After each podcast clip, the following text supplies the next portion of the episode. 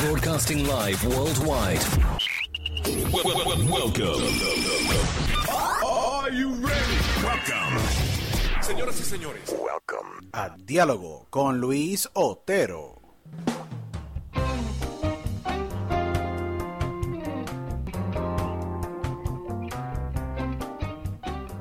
Bueno, bienvenidos a todos los que nos escuchan y nos ven. Eh, aquí a Diálogo con Luis Otero, este es su host, Luis Otero, agradecido con todos ustedes por eh, sintonizarnos y por pues hacernos parte de sus vidas. Agradecemos a todos los oyentes que nos escuchan alrededor del mundo, en toda Europa, en Islas Canarias, España, Estados Unidos, Centroamérica, en mi natal Puerto Rico, Suramérica. Agradecido con todos ustedes eh, por la aceptación. Ya son más de 100 mil plus eh, oyentes mensuales alrededor de todo el mundo a través de formato audio. Vamos creciendo a niveles de vídeo. Así que agradecido con todos ustedes, exhortándoles a que nos sigan en todas nuestras redes sociales. Arroba Otero en Instagram. Ya somos más de 100 mil seguidores allá.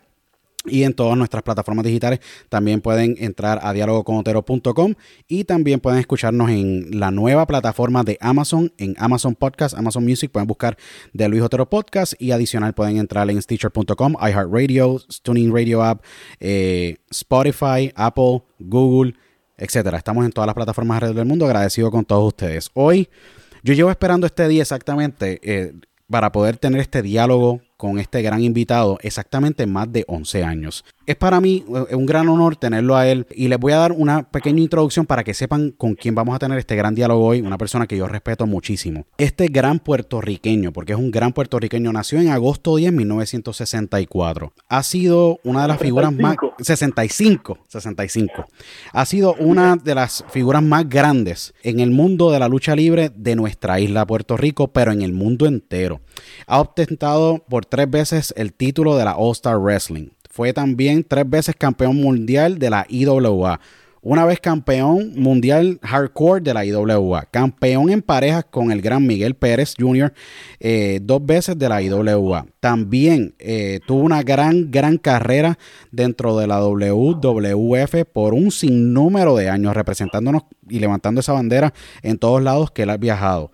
También ha ostentado tres veces el Campeonato Universal del Consejo Mundial de Lucha, la Gran Capital Super Promotion en aquel entonces, hoy día también la WWC, tres veces campeón del Caribe, una vez campeón norteamericano del difunto título de la WWC, tres veces campeón de Puerto Rico de la WWC, una vez campeón en pareja con el gran Mr. Pogo, y vamos a hablar de eso en esta entrevista eh, de la WWC, cinco veces campeón de la televisión y una gran carrera en Puerto Rico, México, Japón, Estados Unidos, Panamá, Colombia, Chile, Europa, India. Ha luchado tan lejanos como en, sitios tan lejanos como India eh, y un sinnúmero de sitios. Para mí es un gran honor y placer tener hoy día en, diálogo con Luis Otero al gran boricua mayor Juan Rivera, mejor conocido como Sabio Vega. Bienvenido a diálogo con Luis Otero. Para mí, Sabio, un gran honor tenerte aquí durante el día de hoy. Luis, muchas gracias, pana, de verdad que sí. Y, y, 11 años, wow. Pero el que persevera triunfa. Definitivamente. gracias a que eh, eh, eh, el pana Urbina, Willy Urbina, me, me, comunicó y, y, cuando él me dijo, mira, vamos a, vamos a hacerlo, no hay problema. yo había yo había cortado un poquito para de hacer entrevistas, pero es imposible. todo el mundo pues, quiere quiere saber un poquito de historia eh, y estamos aquí. Pero Luis, muchas gracias eh, por tenerme aquí y, y pana, vamos a hablar de un poquito de historia. De verdad que sí, agradezco que hayas sacado este tiempo. Yo sé que pues estás bien ocupado con muchos proyectos tuyos personales, familia y todo lo demás. Eh, pero sabio, wow, una carrera espectacular. Primero empiezo por ahí, vamos a entrar luego en detalle. yo contando acá, más de 30... Décadas. Y cinco décadas. Tú has luchado en cinco décadas. Es increíble. Eh, Sabio, ¿cómo? Yo tengo más o menos unos datos interesantes acá, pero Sabio, tú llevas, has luchado en cinco décadas. ¿Cómo Sabio Vega, o mejor dicho, en aquel entonces, el gran Juan Rivera, como conocemos Sabio Vega, TNT, Juan, eh, y muchos de los personajes que tú has interpretado y has realizado como luchador, ¿cómo llega y cómo comienza en la lucha libre? Porque tengo entendido que fuiste seguridad antes de ser luchador, para la Capitol Sport Promotion. Háblanos un poquito para que la gente entienda cómo es que nace eh, Juan Rivera y entra a la lucha libre y se convierte en lo que es hoy una leyenda de la lucha libre. Mira, todos, todos los luchadores, todos, comienzan siendo fanáticos. Una vez entran a, ese mundo de ser fanáticos, eh, a todos por los ojos nos entra eh, algo que es difícil de explicar. Eh, te lo digo en el punto de que todavía hay muchos que estamos por ahí dando bandazos y haciendo maldades. la es que la tengo la alarma puesta esa ahí. La, la mía entró un domingo a las 5 de la tarde eh, prendiendo el canal 7, el televisor y ponerlo, poniéndolo en el canal 7, ahí estaba empezando Titanes en el Ring. ¡Wow! Este, yo, tenía, qué sé yo, quizá 11 años por allá, no sé, 11, 12, no, no sé, yo sé que entre 10 a 11 años. Bueno, cuando yo prendo esa televisión, me llevó la televisión para el cuarto, eh, el destino estaba ya escrito yo puse mi, la televisión, era un televisor Hitachi chiquitito, blanco y negro, que la antena había que moverla para, para ver los canales locales. Y yo pongo esa televisión ahí y empiezo a dar los canales, ta, ta, ta, ta, ta, ta, y, bueno, y, todo lo que estaba dando nada me gustaba. Y, ta, ta, ta, ta, ta, ta, y vuelvo otra vez, ta, ta, ta, ta, y cuando en el canal 7, ¡pum! Yo veo esa cuestión de titanes y ¿qué es eso? Y eso me llamó la atención. Yo me quedé ahí pegado. Y todos los domingos yo tenía que estar frente a mi televisión viendo Titanes en el Ring. Esa era mi nueva novela, era algo que, me impactó, algo que entró por mis ojos, se, metió en algún lado del cerebro y por ahí está. Eh, me encantó ver, eso, todos los domingos lo veía. En la escuela, obviamente, pues compartíamos eh, las ideas con los compañeros hasta que empezaron a decir, pero, pero tú, tú no viste la otra lucha libre. ¿Lucha libre dónde? en el canal 4 que también están dando lucha libre, pero que, ¿de dónde? Y cuando pues cambiamos a ver eh, lucha libre del canal, canal, canal 4, yo veo esa cuestión, era como que oh, el canal 7 cierra la lucha libre y se concentra todos los ojos, la vida que había en Puerto Rico a la lucha libre, que era prácticamente el único deporte que se estaba transmitiendo por televisión. Si le queremos decir deporte, entretenimiento deportivo, como le quieran llamar. Seguro. Era algo que, que, todavía arrastra masa.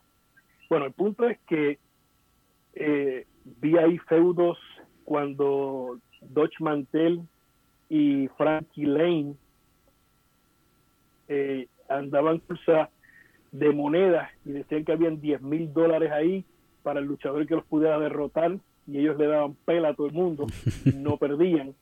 Eh, hasta que llega el punto que agarran a Carlitos Colón, creo que fue, y a, José Rivera, si no me equivoco, y hacen la trampa de la madre, este, y veo cuando Huracán Castillo Padre, era el rudazo, el rudazo, se mete para allá adentro con su zapato blanco y limpia casa. Y en la casa todo el mundo, ya tú sabes, guau, espérate.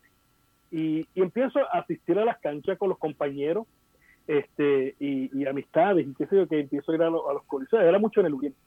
Un día veo que eh, trabajando en seguridad, está, habían dos tíos míos y, un primo. Y pues, yo estaba chiquitito, ellos hacían su vida por allá y qué sé yo qué. Y cuando yo los veo, me acerco, me, ¿qué pasó? Como, ¿Qué haces aquí? Ah, ver lucha libre. Y empiezo a viajar con ellos. Ahora estoy entrando de gratis.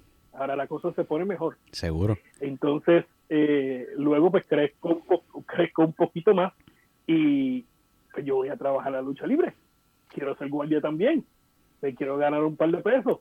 Quiero estar más cerca del ring.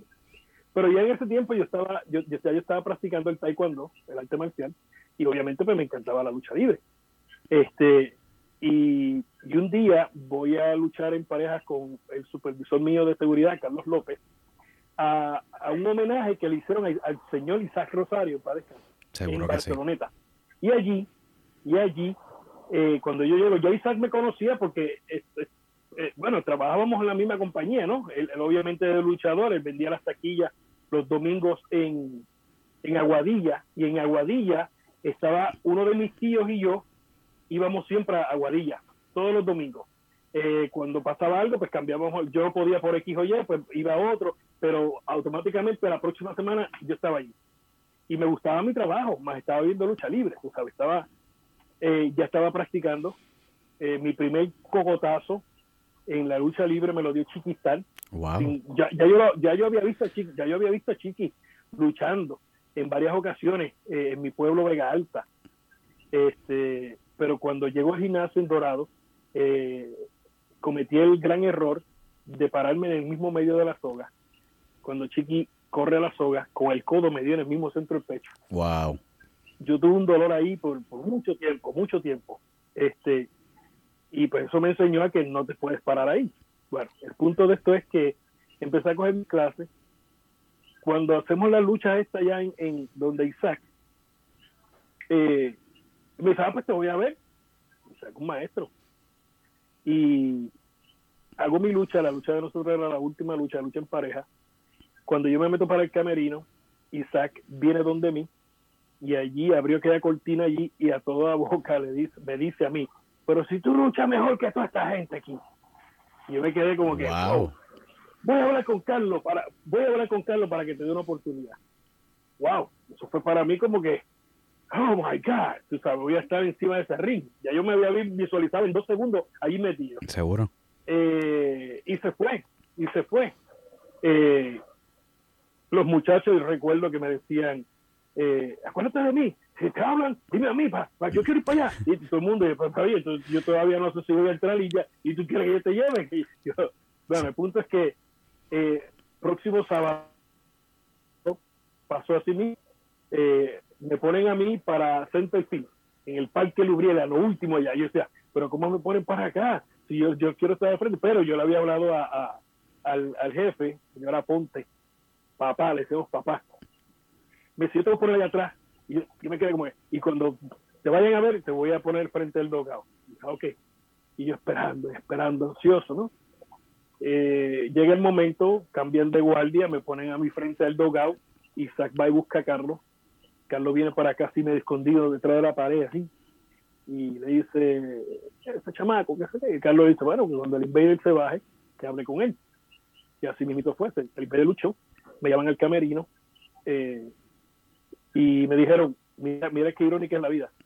Eh, el miércoles puedes llegar a la Pepín que vamos a grabar. En la Pepín se. Wow, qué irónica es la vida. Sí. Wow, wow. Así mismo, así mismo. Y yo le digo, pues claro que sí, ahí voy a estar.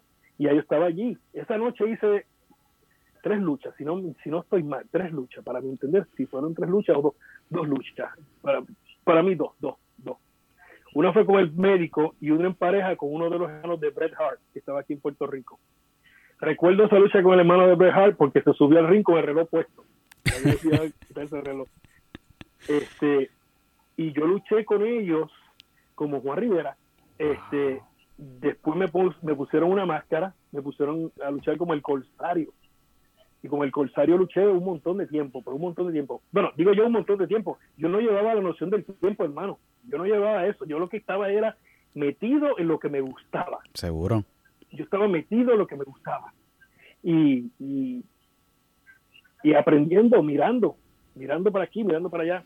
Yo hice de El Corsario, de Juan Rivera, de los asesinos, de los infernos, este, diantre. Hicimos un montón de cosas, pero, pero había hambre de, de estar allí. Yo no tengo, porque no lo tengo, o nunca lo tuve, alguien que me agarró por la mano y me dijo, esto es así, haz esto bien, esto mal, esto es esto. No. Yo tengo un montón de gente que me enseñaron, mucha gente, Seguro. mucha gente, muchos maestros.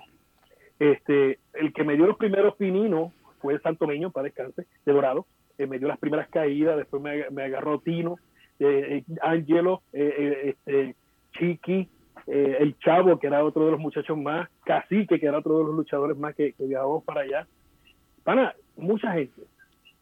Eh, cuando llego a Capitol, que pues me están usando ya toda la semana, televisión, televisión, televisión, pues yo en mi yo creía que me la estaba comiendo, pero obviamente estoy verde.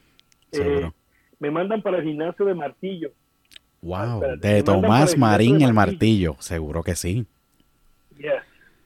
Entonces, allí allí era donde se practicaba. Allí practicaba Carlos, el Invader, eh, ¿sabes? calentaban un rato, estaban allí, se metían para allá.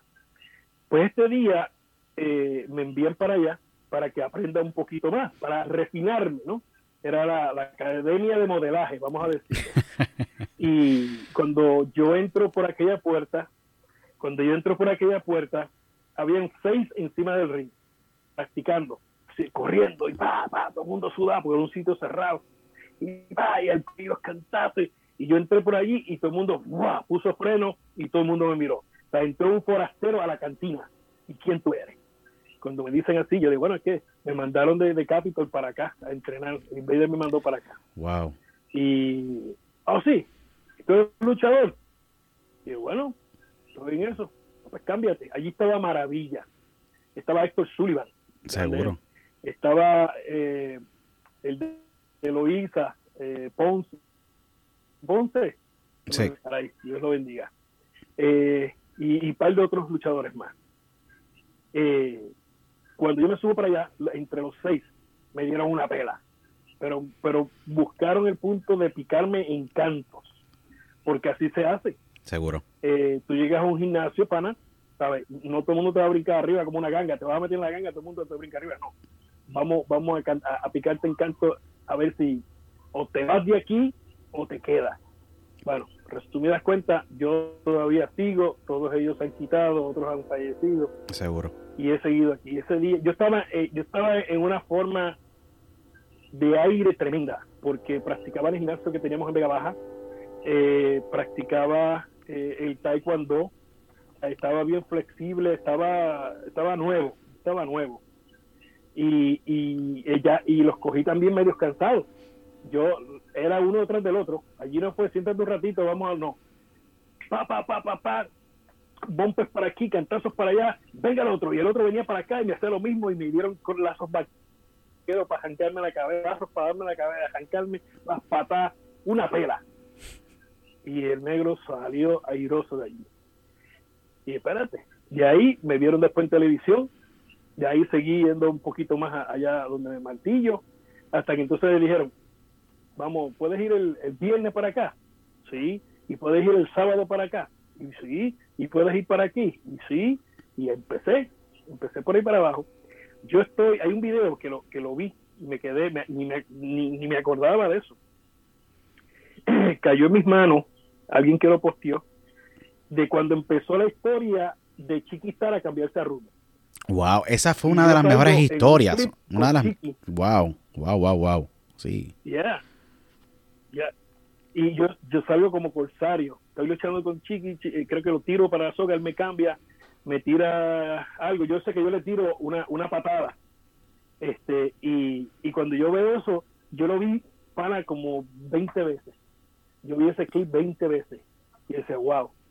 Mira, mira cómo, cómo se ve esto ahora cuando ya tú sabes jugar pelota y mira y mira cómo, cómo era la realidad Seguro. y, y, y cuando yo veo aquel sé wow y lo veo otra vez y lo veo otra vez yo me acuerdo y cuando estoy viéndolo ahí, ahí caí en tiempo y yo, wow yo le, yo le zumbé a Chiqui una patada eh, obviamente se fue la patada por encima de él porque era un detalle para él.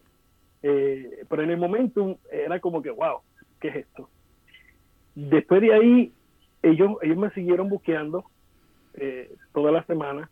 Me mandan para Luisiana. Primero era para Tennessee eh, y detrás de esa historia de Tennessee hay, hay otra historia que pasó que eso lo voy a contar en el libro pues estamos trabajando con un libro Wow. y, y esa parte la voy a meter ahí también.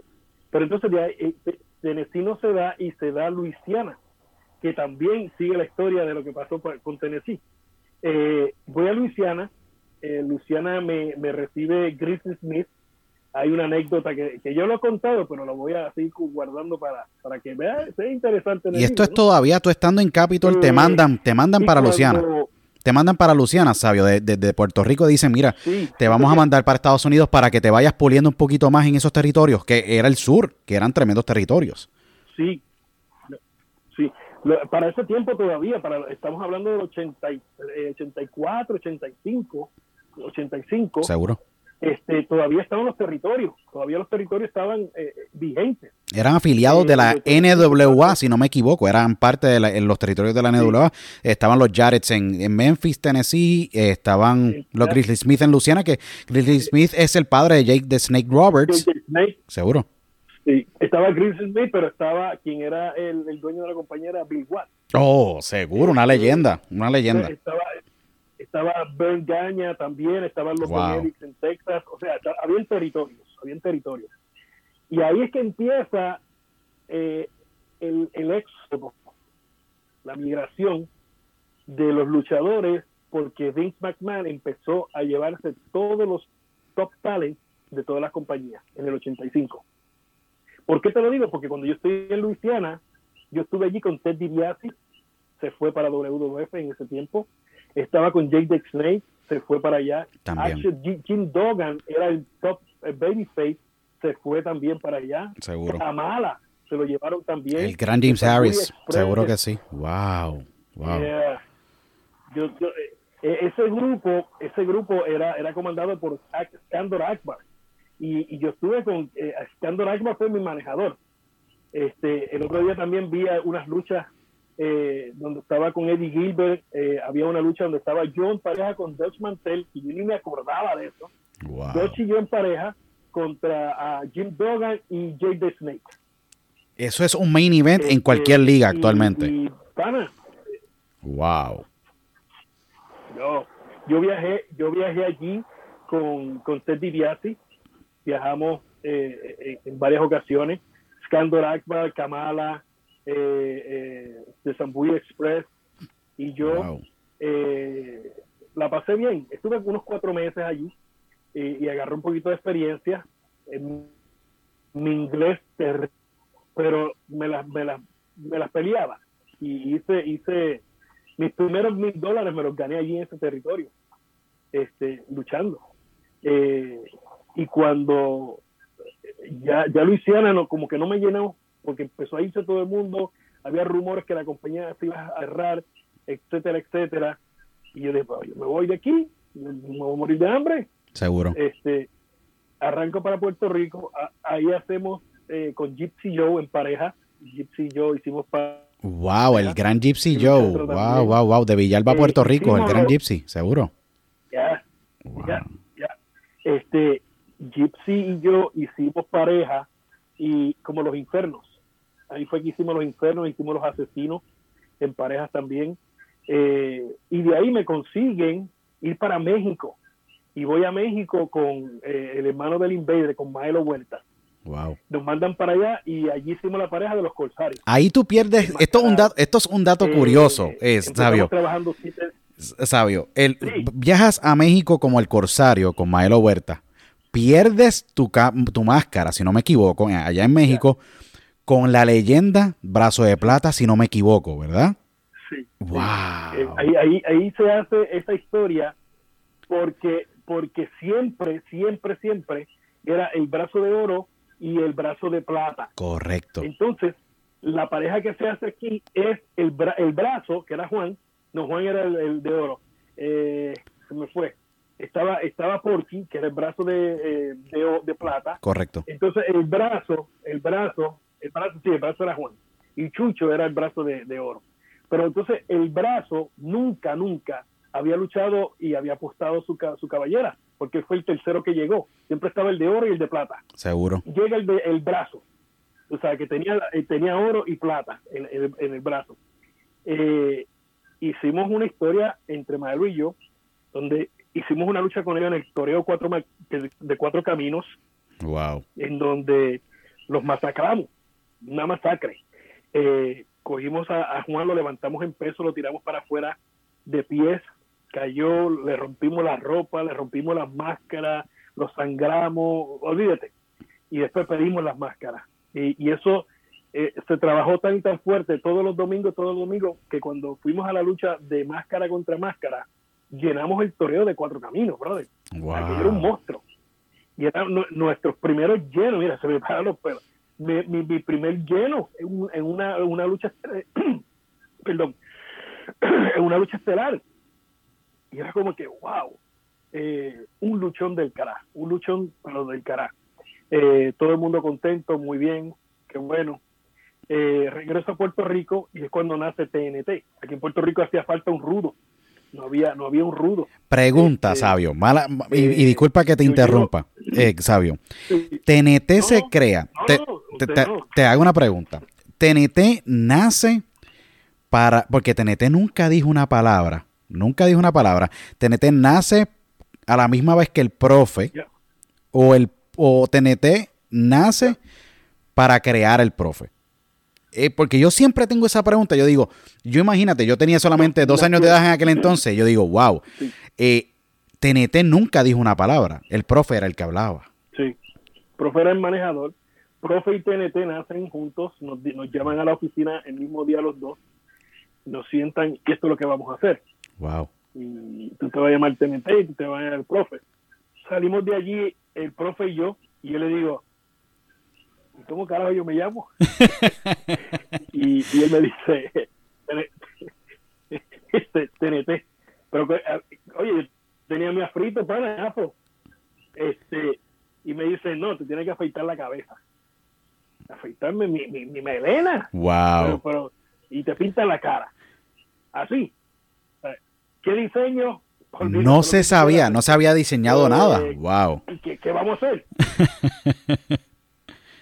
TNT, hermano, TNT era un, un experimento. a ver si podíamos crear algo nuevo. La única opción que había era este ch- el chamaquito. Vamos, vamos a ver qué, qué trae el chamaquito. Wow. Y así mismo fue. Yo me vine para Puerto Rico, Maelo se quedó allá y nace TNT.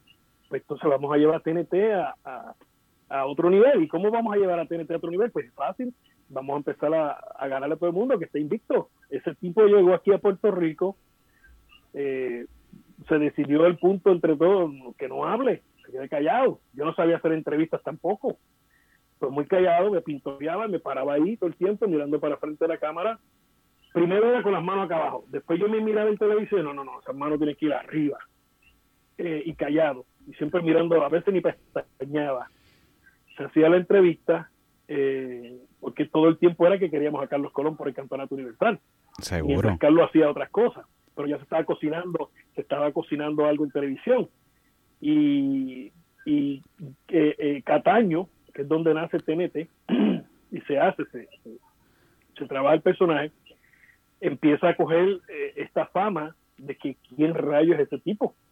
Tipo, oye, karateca de verdad, tiene unas patas ahí, dio una vuelta por allá y, y le puso la cobra al otro, entonces no sabemos cómo despierta a la gente y qué, qué está pasando aquí. El tipo, la, el tipo ha picado el canto a todo el mundo. Seguro. ¿saben? Este, hasta que llega hasta que llega Carlos Colón cuando llega Carlos Colón eh, no me da una oportunidad por el campeonato no y quién tú eres yo no te doy una, oportu- una oportunidad yo te doy una lucha. Si tú me logras ganar a mí a lo mejor te doy una oportunidad. Ah sí. Entonces fuimos a lastimar a Carlos. Le ponemos la cobra él se pelea hasta que lo dormimos y empieza a botar. Yo lo que ah, despiértalo ¿qué voy a despertar yo empieza a botar espuma por la boca y todo el mundo desesperado porque Carlitos Colón está tú sabes lastimado. Seguro. este y, y, y ahí entonces se da la lucha Roberto Clemente Carlos Colón contra TNT con el profe a 15 pies de altura Me acuerdo como Eh, ayer. y nos fuimos a, a la lucha Me acuerdo viendo esa. Yo vi esa lucha la semana Ya, pasada.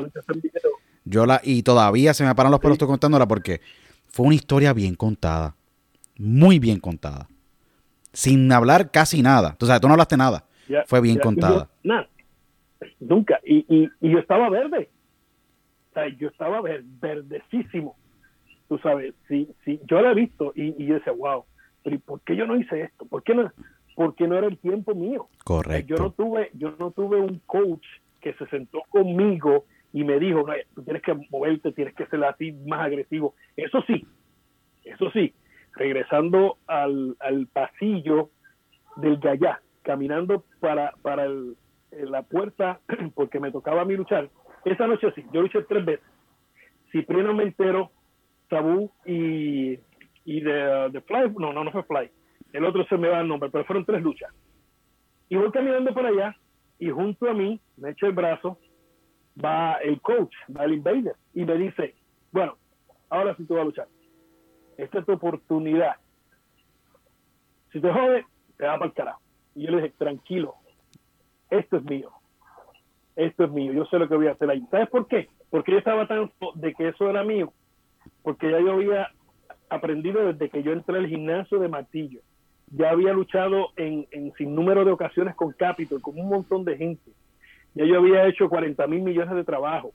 Eh, tuve la oportunidad de, de, ver mundo en Luisiana, de ver mundo en México. O sea, ya yo tenía un poquito de experiencia. No era una cosa así, pero tenía algo. Que cuando me dan la oportunidad de empezar a moverme a mí como personaje o individuo, ya yo sabía que yo que era lo que yo tenía que hacer ahí arriba, y era cuidarme y hacer lo mío. Y cuando él me dice eso, yo se lo dije así bien seguro, tranquilo que esto es mío. Y así mismo fue y no me equivoqué. Hasta el día de hoy estamos aquí haciendo maldades. No, es increíble. Eh, Sabio, ha sido una, una, una, carrera increíble. Yo sé que tú también eh, tuviste un título, obviamente, que es el título del WC North American Title. Mucha gente se lo ha olvidado. Pero eso fue un título muy importante porque tú trabajaste con Abdullah de Butcher. ¿Qué representa Abdullah de Butcher en tu carrera? Porque yo viendo al gran Lawrence Shreve, obviamente el gran Abdullah de Butcher, verlo eh, por tantos años y ser un tipo que sin decir mucho presenta y te vende una lucha porque es tan imponente su figura, pero tú tener esas legendarias luchas con el gran Abdullah de Butcher por ese título norteamericano, ¿qué representa Abdullah para ti, eh, Sabio? Mira, eso fue otra escuela. Abdullah, Abdullah es eh, la persona que me lleva a mí a Japón mi primer viaje a Japón me lo, me lo, me lo dio Abdullah. Wow. Y me lleva cuando cae el torneo más grande de la historia de, de, esa, de la All Japan Pro Wrestling, que era la compañía de Baba. Seguro que sí. Eh, orgulloso de ir para allá. Eh, ya, yo me había enfermado. El doctor me dijo, no, tiene que estar en cama reposando porque aparentemente era algo serio. Y, wow, yo, le, yo llamo a Hugo, le digo, Hugo, yo creo que yo no voy a poder ir a Japón. El doctor me dijo que, que, que, tú no vas para dónde. Ya yo tenía pasaje, yo tenía todo, todo, ya contrato firmado, todo. Que tú no vas para dónde. Tú te montas en ese avión mañana y, mire, señor, usted, así me dijo.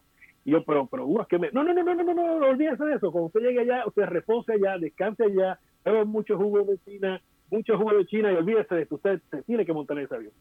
Y me monté en mi avión y me fui para allá. Eh, un torneo tremendo. Hoy mismo estaba en, el warehouse eh, y miro así para el lado, había una revista japonesa y déjame ver qué hay aquí. Cuando miro, eran luchas de ese torneo. Pero nosotros, Abdullah y yo no salimos en esa parte porque era, era como una segunda ronda que había. Correcto. Y, todos de esa segunda ronda, pues esa revista era para esa parte. Seguro. Nosotros estábamos en otra. que, que la lucha mía es la lucha donde yo le pongo la patada a Baba el gigante en la quija. Este, eso nadie en, la historia de la lucha libre lo había hecho. Y, y, este jibarito de, de, Vega Alta. Se la llevó, eh, se la llevó en la, en la quijada. Siempre me. papá de la quija. Este, y, y, y después de eso, en la revista tú la ves y, y tú ves a Abdul al otro lado, así como que. tú sabes. Y, y Baba está en la punta de los pies. O sea, que Baba con todo eso subió como dos pulgadas más cuando le puse la pantalla arriba. Increíble. Eh, y una, una, foto histórica, brother. Una foto. Eh, el único que lo hizo fui yo, porque desgraciadamente se lo fue. Seguro que eh, sí. Pero me siento orgulloso de eso, de, de, los logros que había hecho en la lucha libre. allí luchamos contra Stan Hansen, contra Bruce Brody, contra los John Bloods. Wow. Había los, los Funks, historia, una historia. Entonces, es como que yo, yo todavía pienso en estas cosas y yo digo, pues acá, pero, pero yo, yo estaba allí metido, era yo el que estaba ahí, o era alguien, tú sabes, como que no me visualizo en esa cosa, tú sabes. Eh, pero así es esto, bueno, eh, luchamos e hicimos un montón de cosas, muchas historias aquí en Puerto Rico, eh, contra Jason, eh, no, con Jason eso fueron batallas, pero eso fueron batallas campales por el Campeonato del Caribe. Imagínate, junio 18, 1988. Tú ganas ese título. Me acuerdo, yo obviamente, porque he llevado, eh, o sea, soy historiador de, la lucha eh, en sí y me enfoco mucho en todos estos datos. Y estuviste, eh, tú, tú defendiste ese título con la crema de la crema, con Nature Boy Body Landell, que en paz descanse, lamentablemente se nos fue hace varios años atrás, al igual que con el gran Jason, que sé que han tenido interacciones con el gran Carl Moffat, que actualmente radica en Canadá. Sigue luchando a la edad que tiene eh, y sé que eh, tuviste unas... Aquellos eran unos... Mira, sabio, yo he visto luchas, pero son eran baños de sangre. Ustedes, con mucho respeto, ustedes de verdad ponían a esos fanáticos sumamente calientes, los ponían, pero los agitaban a niveles grandísimos. Yo todavía veo los videos.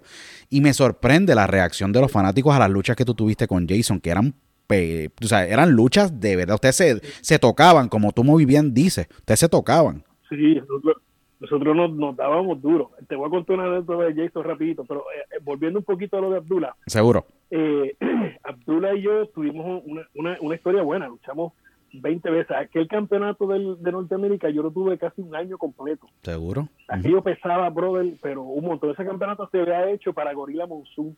Entonces le, picaron después la, la, correa para hacerlo un poquito más pequeño, porque era, era cuando esa Gorilla Monsoon para descanse, estaba bien gordo. Y ese campeonato lo hicieron para él.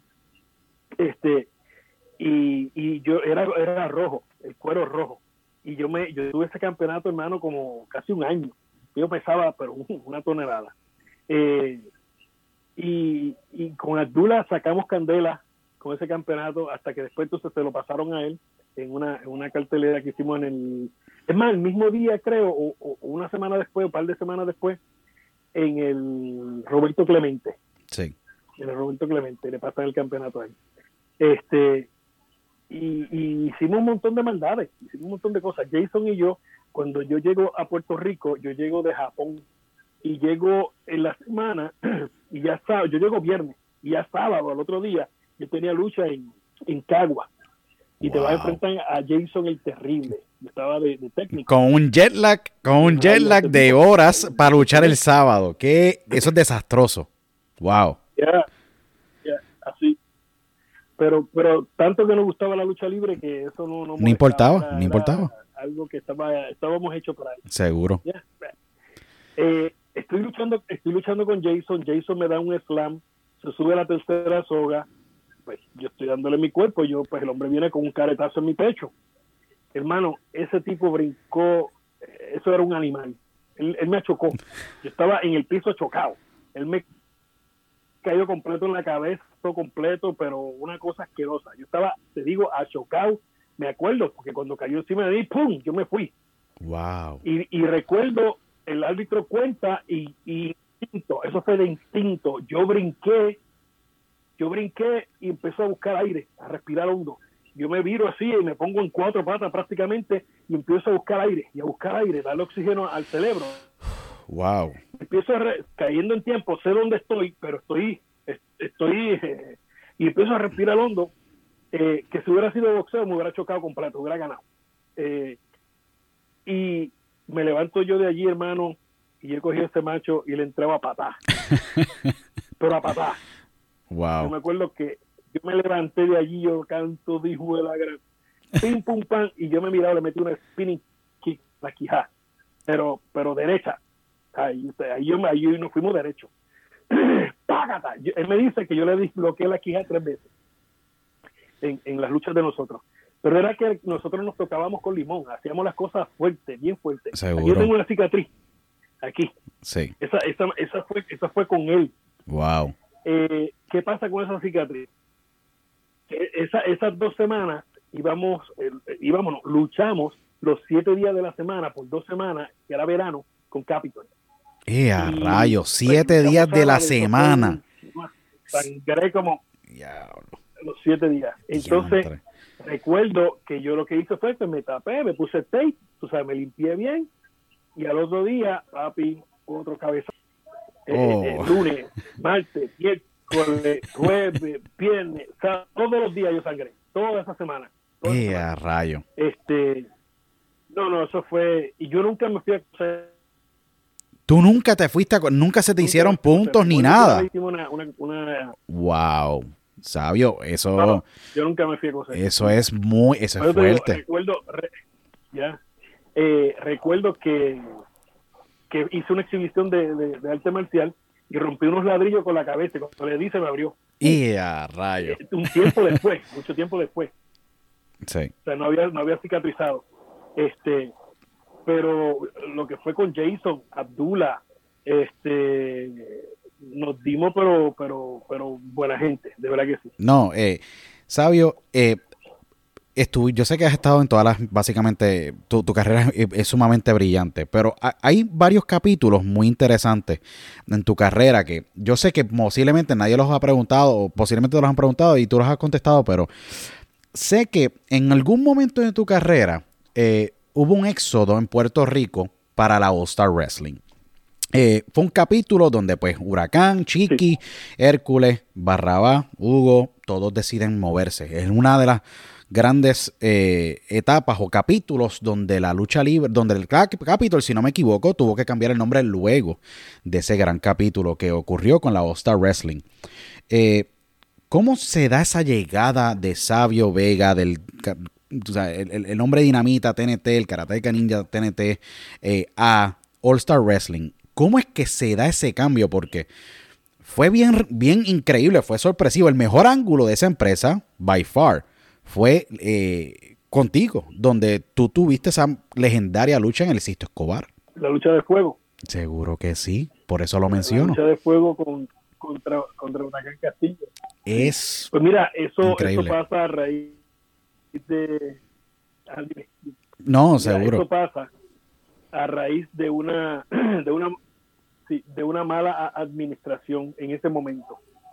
Eh, las casas eh, estaban haciendo dinero, eh, las canchas estaban bien y, no se le estaba pagando a los luchadores.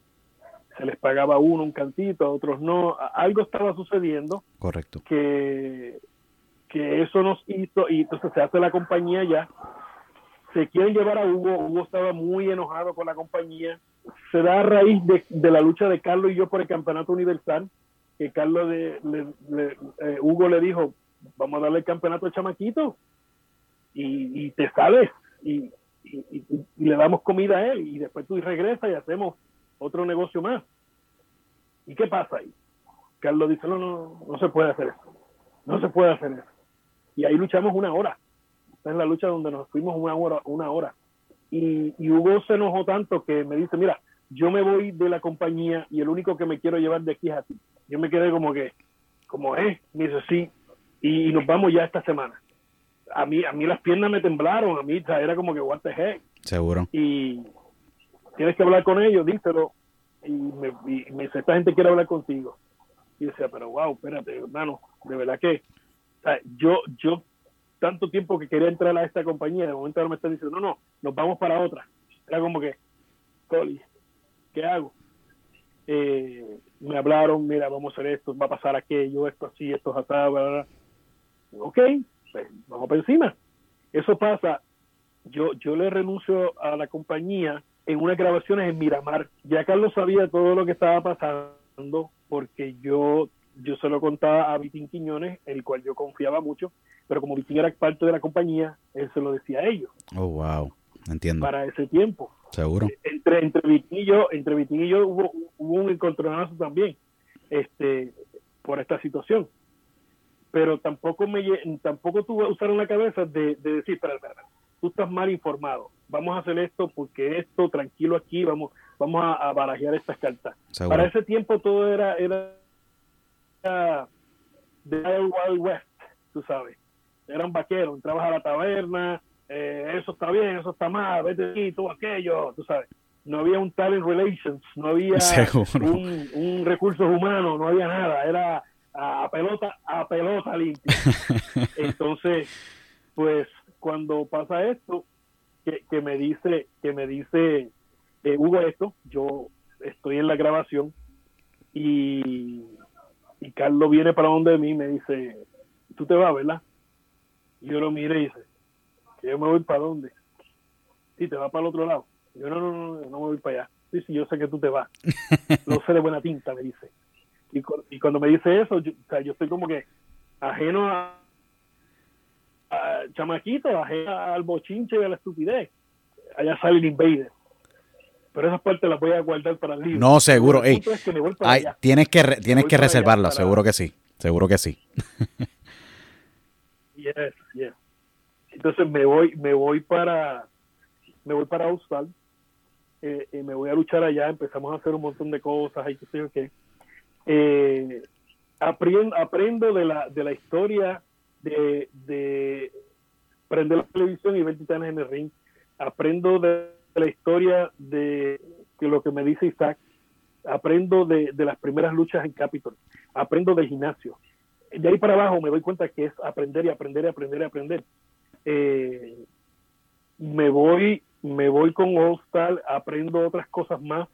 Yo regreso muchos años después, bueno, regresé 23 años después a Capital Sport Promotion. ¿Cómo fue esa 23 dinámica de esos 23 años? Porque brincamos un poquito, yo quiero, me faltan unas dos o tres preguntas más, pero Sí. es eh, eh, cuando Bien, Cuando tú vuelves 23 años después, ¿cómo fue la dinámica de volver a trabajar con Jovica y Carlos Colón? Ay, la dinámica era ya diferente, obviamente, tantos años, tú sabes, ya un, un sabio, un Juan Rivera, un, un hombre dinamita TNT muy maduro, con mucho camino que ya había recorrido. ¿Cómo fue esa dinámica con, con los dos creadores de- del Consejo Mundial de Lucha Libre en Puerto Rico?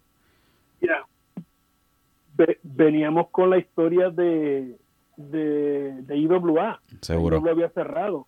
Eh, estoy trabajando, yo estoy trabajando eh, en este sitio y quien me llama a mí es José Roberto, que para ese tiempo estaba con ellos.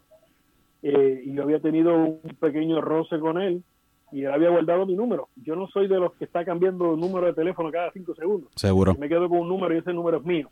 Este, porque es un, este, para mí representa negocio. tú sabes. Seguro. Y cambiar de número todo el tiempo pierdo negocio. Seguro. Este, y, y, y- y José Roberto llega y me, me llama y yo veo ese número y yo digo, ¿qué es? Hijo de la-". Pero a mí me gusta siempre contestarle a la gente, Seguro. siempre, hermano. Eso son cosas que, que aprendí. Y, hello, ¿cómo tú estás, mi hijo? ¿Qué pasó contigo? O sea, yo, yo... Seco. estaba como que- Estaba seco, estaba seco, seguro. Oh, yo estaba, yo, yo, es que, es que un día, lo- bueno, para el libro, este, y, y empieza a hablar conmigo, y oye, me está hablando de lo que me gusta, y seguimos hablando, y yo sé que, chico, mira, va, espera, anda bien, va, vamos a llegar, va, y, va, va, y está bien, estamos, dale, vamos a hacer negocio. Eso, ahí es cuando yo llego con lo que era la invasión. Seguro. Me acuerdo ese ángulo. que todo que, que todos que todo el mundo dice quien llenó esa cancha fueron ustedes Seguro que sí. porque las taquillas estaban malísimas las taquillas estaban malísimas este y entonces había una, una pelea que se, que había sido Jinder y, y- y el Invader y decían no, no, no, ustedes fueron los que llenaron eso ahí y bueno tranquilo bueno yo no le cobré ni un centavo ni un centavo ¿Cómo? ni un centavo Sabio, tú no le cobraste a la WWC, tú no le cobraste nada. Wow. Más- el dinero que me debían viejísimo Por eso, que hay una deuda corriendo todavía de años, de décadas. De No, décadas. Y, y después y después hubo otra. Yeah, rayo. Dije, no, eh, a ellos eh, a ellos le a ellos a ellos le hace falta más ese dinero que a mí. Que tranquilo, no se apure. Wow. Este uno uno aprende en, en la vida eh, muchas cosas. Yo aprendí con ellos cosas buenas y cosas malas. Lo negativo y lo positivo Seguro. y es mi decisión hacerlo a mi manera y yo lo- y yo aprendí todas esas cosas y lo hice a mi manera este y yo creo que la manera que de, de- de las fórmulas de, de, de todos sitios una gotita de cada de cada cosa salieron y han salido y seguirán saliendo hasta el día que yo me vaya y fallezca y no esté en- encima de la tierra cosas buenas para la lucha libre Seguro. eh, pienso a veces, pienso a veces muchas cosas en eso de la muerte y el contra. Para vivir aquí un montón de tiempo más, podemos hacer tantas cosas con esto de la lucha libre, pero lamentablemente es así. Eh, ¿Qué me toca? Dejar un legado buena gente. Eh, y, y- y alguien que piense igual y que eso siga por ahí para abajo. Y ojalá que siga por ahí. Si no, pues se jodió. no, de, Bueno, el punto es que de verdad que eh, sí. hacemos hacemos ha- hacemos hacemos eso de, de, de la invasión eh, no surge no nace no se mueve eh, le pusieron la- la- el bloque otra vez Eh, yo, me, yo me fui, después de, haber regresado 23 años después, me fui dos veces más de la compañía. Sí. Tú sabes, hasta que ahí dije, no, olvídate de esto. Ustedes no, no, ustedes tienen una cabeza que no, que no, no la veo. Cuando yo voy a Japón la primera vez, cuando yo voy a Japón la primera vez, yo veo un sistema de trabajo allí yo dije, contra esto se puede hacer en Puerto Rico. Y vengo para acá, gente, mira, esto, esto, esto. Sí, sí, sí, sí, sí, tú estás loco, tú estás loco. Loco contra. Bueno, mira dónde estamos.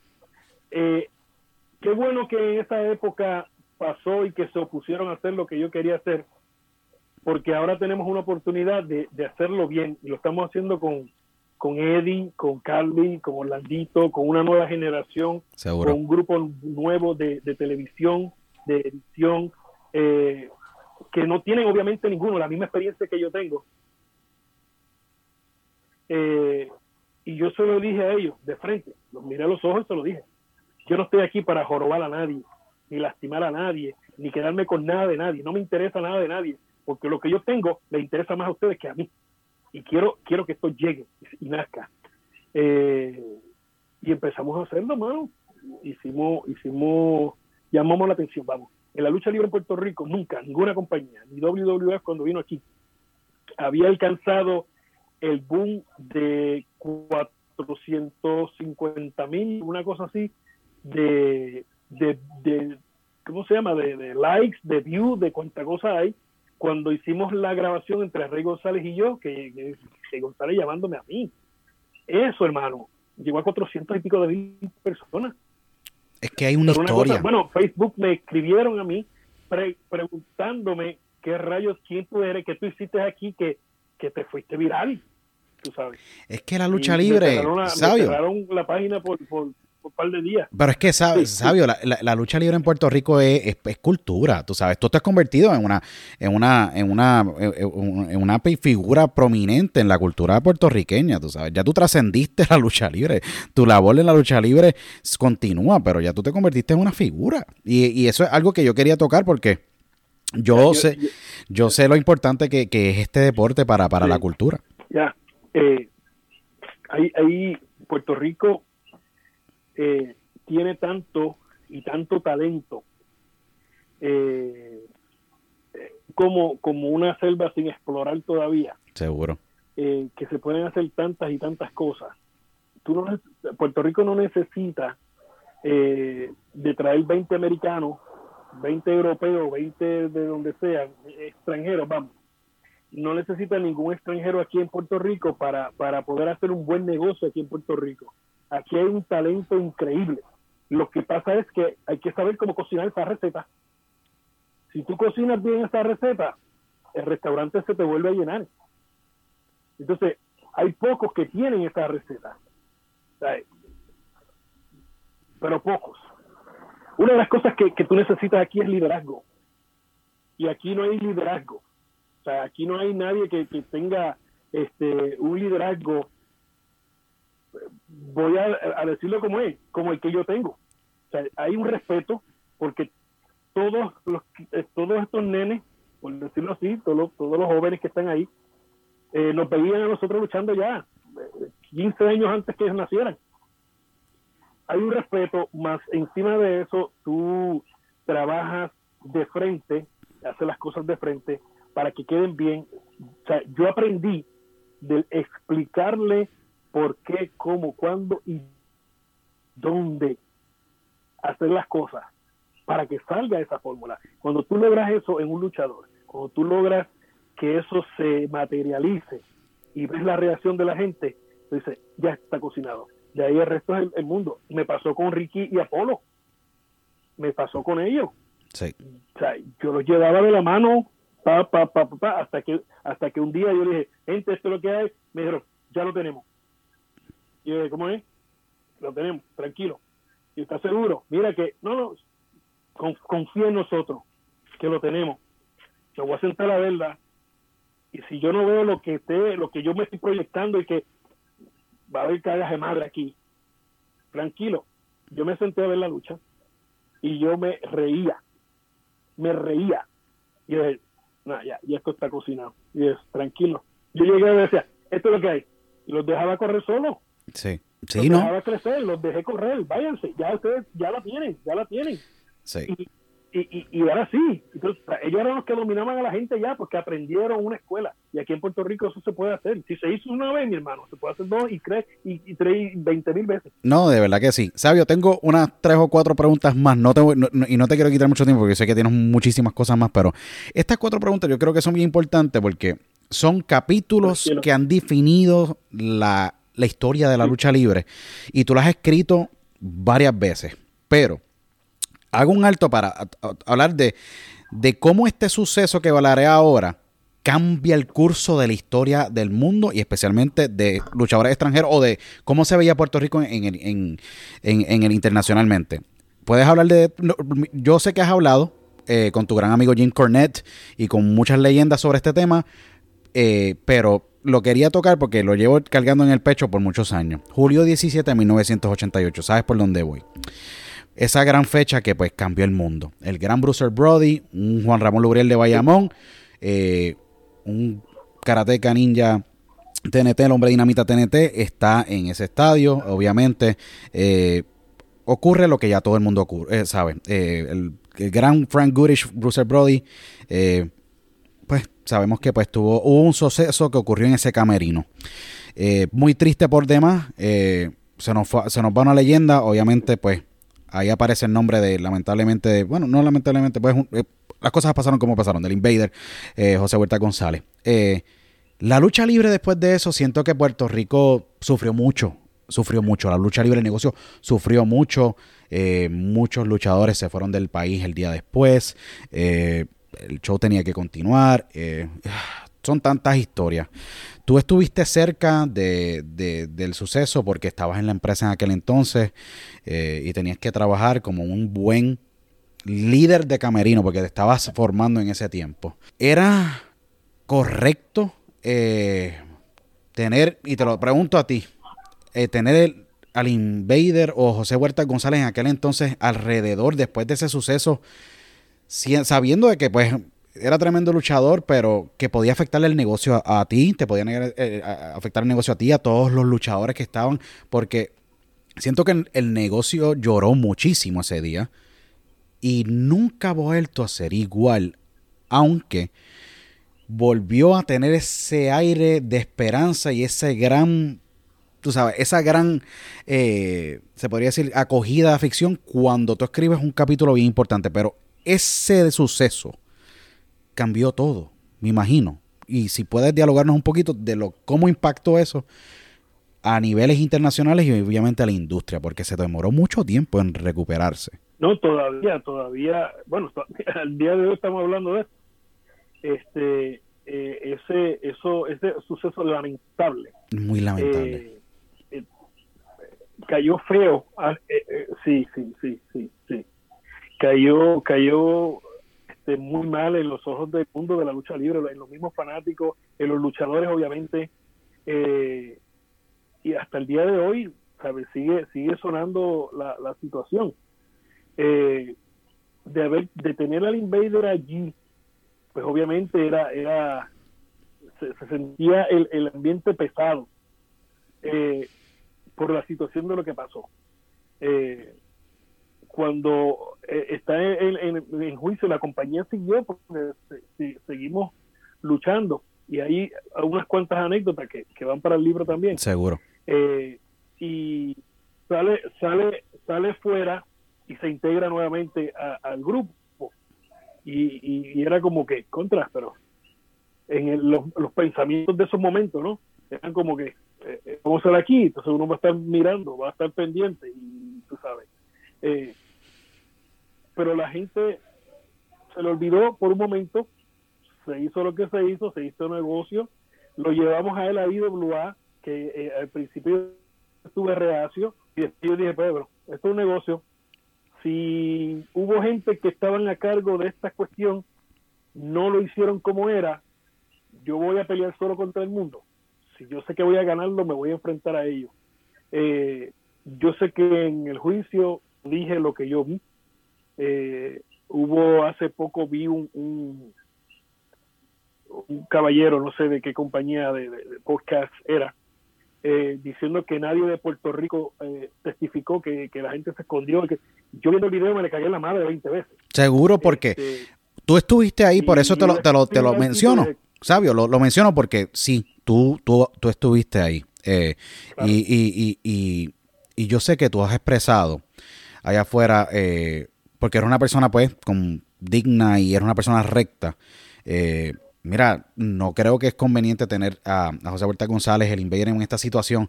Yo sé que es negocio, pero debe ser bien difícil y bien retante trabajar con, una persona que, o sea, se sabe la historia. O sea, sucedió lo que sucedió. Y es bien, me imagino que difícil y retante porque tú has estado en cuadriláteros con él luego porque es negocio, pero debe ser bien difícil trabajar con, me imagino eso en la parte de atrás de tu, de tu cabeza. Eh, yo no sé, yo no hubiera podido personalmente y por eso te respeto y respeto a muchos de los luchadores que lo han hecho, pero debe ser sumamente incómodo. Mira, yo, yo le agradezco al Invader, yo aprendí mucho de él. Yo cuando estuve en Capitol eh, me llevó de la mano en muchas cosas y aprendí muchas cosas de él. Eh, que eso lo, se lo he agradecido 20 veces. Este, al día de hoy eh, eh, son pocas las personas que él se confía en luchar. Ahí están en ese círculo Thunder y Lightning y Sabio Vega. Este, ya está en sus setenta y pico y, todavía le queda, tú sabes. hay que ayudarlo en, lo que hay que ayudar, pero al tipo le queda. En, en lo que hablando de lucha libre, que la mancha la tiene la tendrá, no se la puede quitar nadie. Correcto. Nadie se la va a quitar. De que afectó, sí, no, no, vamos a, como decía mi mamá, al pan pan y al vino vino. Este, y, y lamentable esa, lamentablemente esa, esa, mancha está ahí. Cuando nosotros lo llevamos a él a la, a la IWA, Víctor Quiñones me estuvo encima de mí. Junior, o sea, Junior, Junior, vamos, vamos a hacer esto. Mira, y a veces, a veces le dice, chico, yo no me atrevo ni a hablarte de esto. Y dice, ¿qué pasa? No, este, y dice, olvídate de eso, olvídate de eso. Yo me iba, no, olvídate de eso. Este, nos sentimos aquí muy tranquilos para, para, para tenerlo aquí. Hasta que llegue el punto, dijo, pero vamos a hacerlo como negocio. Y ahí pues yo me puse el sombrero de negocio y yo dije, pues vamos a hacerlo. Eh, yo recuerdo un, un día eh, en la oficina pasó una anécdota el día que él llega a papeles de empleo, ¿no? De todas las cosas de saber quién, toda esa información. Y hubo un suceso ahí. Pero eso va para el libro también. Seguro. Ahora, eh, empezamos a hacer negocios. Llenamos el, llenamos el coliseo Roberto Clemente de, de lado a lado, él siendo árbitro especial de lucha de Apolo y, Rey. Eh, luchas entre él y yo, luchas de alambre de púa. La, cuando se fue a retirar, me dijo, yo me quiero retirar, pero me quiero luchar contigo. Quiero luchar con nadie más. No hay problema, vamos a hacerlo. Se hizo. Después de eso luchó 20 veces pero eh, por eso es que yo no creo en las cosas esas de los retiros. Eh, Carlos se retiró y siguió luchando 20 veces más. Y yo dije, no, yo no voy a hacer eso, porque si yo me, o sea, ya, ya, ya la gente le vio el truco. Entonces yo hago lo mismo, la gente sabe, dale seis meses y ya vuelve otra vez. Yo creo que el único que se retiró en su último, en su última lucha, el último que se retiró en la última lucha fue el gran Gorila Monsoon. Se retiró y se retiró de verdad. El único, yo creo que en la historia que ha hecho esa última lucha y nunca volvió más a luchar. Pero se, se, retiró más, se retiró más porque también la salud. Seguro, seguro. Se deterioró mucho. Este, el mismo Flair, Flair no, que se retira. Yo siempre, siempre lo he dicho, siempre he dicho, yo me retiro cuando yo me muera. La gente me pregunta, ¿tú te retiraste? No. Pero tú vas a seguir luchando. Y bueno, si aparece, pues sigo luchando. Seguro.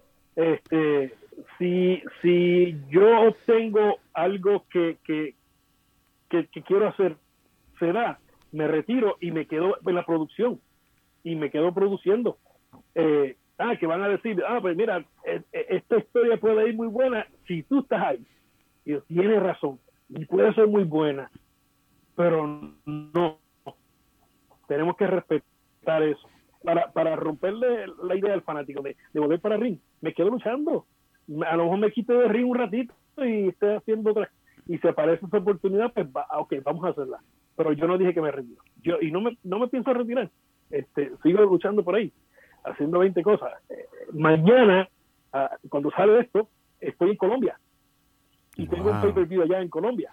Wow, impresionante. La primera, vez, la primera vez que Tío Sabio Vega va a estar en Colombia lu- luchando. Este, vengo de, vengo de haber luchado y grabado con MLW eh, que hicimos en la Florida. O sea, hay, hay muchas, muchas cosas y seguimos para adelante, brother. Sí, no, Eh, de verdad que sí. Me encanta la lucha libre, me encanta la lucha libre.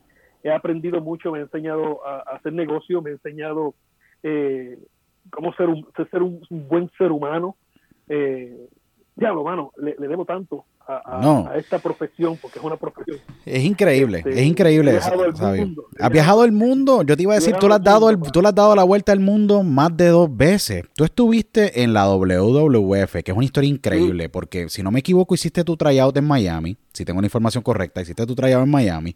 Eh, No, no, no, no, ¿dónde hiciste tu no, no, no, no, te, te- te corrijo en esa, te corrijo. Ok, Mira, eh, eh, eh, eh, eh, te, te voy a decir, Wikipedia, el otro día yo me metí en Wikipedia porque estaba buscando otra información de otra cosa y dije, espérate, vamos a ver qué me dice de algo aquí de Sabio Vega. Y hace tiempo yo lo había visto. Wikipedia, Wikipedia tiene mi fecha de nacimiento mal, la tiene en 1964, tiene el 65. Eh, ellos ponen que yo hice tryout en Miami con WWF y después me fui para, para Puerto Rico. Y sí, no, que no hace sentido alguno. Miami No hace sentido alguno. Yo leí, yo escu- yo había leído hace varios años atrás, porque mi- mis fuentes no son la Wikipedia. Yo utilizo un sinnúmero, Obsessed with Wrestling y otras más. Y yo dije, sí, "Con- yo sé, yo- y, y yo dije, ok, sí. Sabio, ¿cómo llega a la WF? Porque Sabio estuvo dando, repartiendo cantazos con Juan por en el 94 y 95. Esos fueron años espectaculares donde, bueno, tú le diste la vuelta a Estados Unidos dos veces. Dos veces. Luego, eh, Juan, Juan fue bien interesante porque estuviste dos años y luego, de momento, vemos a el gran Razor Ramón, Scott Hall, el vaquero Scott Hall, como lo quieren llamar, y vemos a un Sabio Vega. Ahí nace el Sabio Vega. Yo quisiera entender, porque mucha gente me ha hecho la pregunta y en diálogos con un sinnúmero de personas, inclusive con el gran Bill Apter, eh, ¿cómo nace y cómo llega eh, Juan Rivera a la WWF? ¿Cómo llega Sabio Vega? ¿Cómo, ¿Cómo llegas tú a la WWF? ¿Cuál es el proceso? ¿Cómo fue esa travesía? Porque estuviste muchísimos años en la WWF y fuiste parte de, de un grupo bien elite con el gran eh, Carl Calloway y el gran Undertaker. de BSK. Sí. Eh, pues mira, yo estoy luchando eh, después que yo me que yo termino eh, Star se va se va todo el mundo, yo me quedé tranquilo. Yo me puse, yo sea, tengo que hacer algo para trabajar.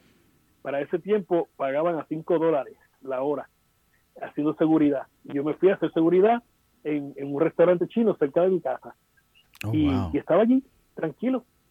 Eh, se me da la oportunidad de, de luchar en, en Japón. Yo regresé a Japón. Es raro que los japoneses, cuando tú te le vas, eh, te, te cojan para atrás. Y, y el destino estaba escrito para mí y regreso nuevamente a la, old- a la New Japan Pro Wrestling de la Wow. compañía de Inoki, la mejor para mí, siempre. Siempre yo trabajé con las dos, con All Japan, con Baba y con la de Inoki, New Japan Pro Wrestling. Eh, y luchando en Japón, estuve en los cinco eh, top wrestlers que, que siempre los llevaban de cada dos semanas. Ahí estaba Bam Bam Bigelow Oh, estaba wow. eh, Rikishi, estaba Rikishi de Fatu con Sam, estaba Yokozuna, que era eh, Greg Coquina, Seguro. y estaba Vader. Ese, ese éramos los, los- ese era el grupo. Y, traían uno que otro más americano. Pero en los que estaban en el top para ese tiempo éramos nosotros. ¿Qué pasa? A Osuna, a, a, a Coquina, se lo van a llevar para WWF Ok. él había hablado, se lo querían llevar para hacer el, el de sumo. Cuando eso está pasando, eh, pues nos despedimos, pana, suerte, que sé yo, que caramba. Eh, pasa lo mismo con Bam Bam Bigelow. Y Bam Bam Wow. Bigelow pasó el tryout y allá, allá, yo, allá yo le envío saludos a, a Scott Hall porque me, me no, no miraba y me puse a mirar para allá y espérate, nada, le envío saludos a Scott, digo, contra, dile a Scott que le mando saludos, eh, que, siga para adelante. Eh, Bam Bam Bigelow regresa a Japón, yo lo veo allá, y me dice, sí, toma, aquí está el, el número de Scott, que lo llame el día que ese día es bastante, pues está viajando mucho. Y digo, ok, y así mismo llega a Puerto Rico, y llegó el día y lo llamo. Hey, man, ¿qué pasó? Y pegamos a hablar, y ya, hey, lo que me dice es, ah, yo hablé con el viejo de ti y te va a dar un tryout. Yo te quiero aquí a ti. Ah, brother, contra gracias. Eh, regreso a Japón y le digo a Japón, mira, esta gente de WWF me está llamando para ir para allá. Este, voy a hacer el tryout y pues ellos allá, ellos me dijeron, te van a coger. Yo le dije, bueno, no sé, voy a hacer un tryout, no, no.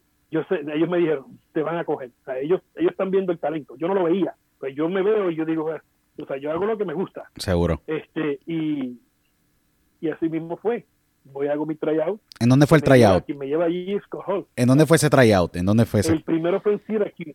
En Nueva York. Syracuse, New York. Wow, acá arriba. Ya, Syracuse, la capital.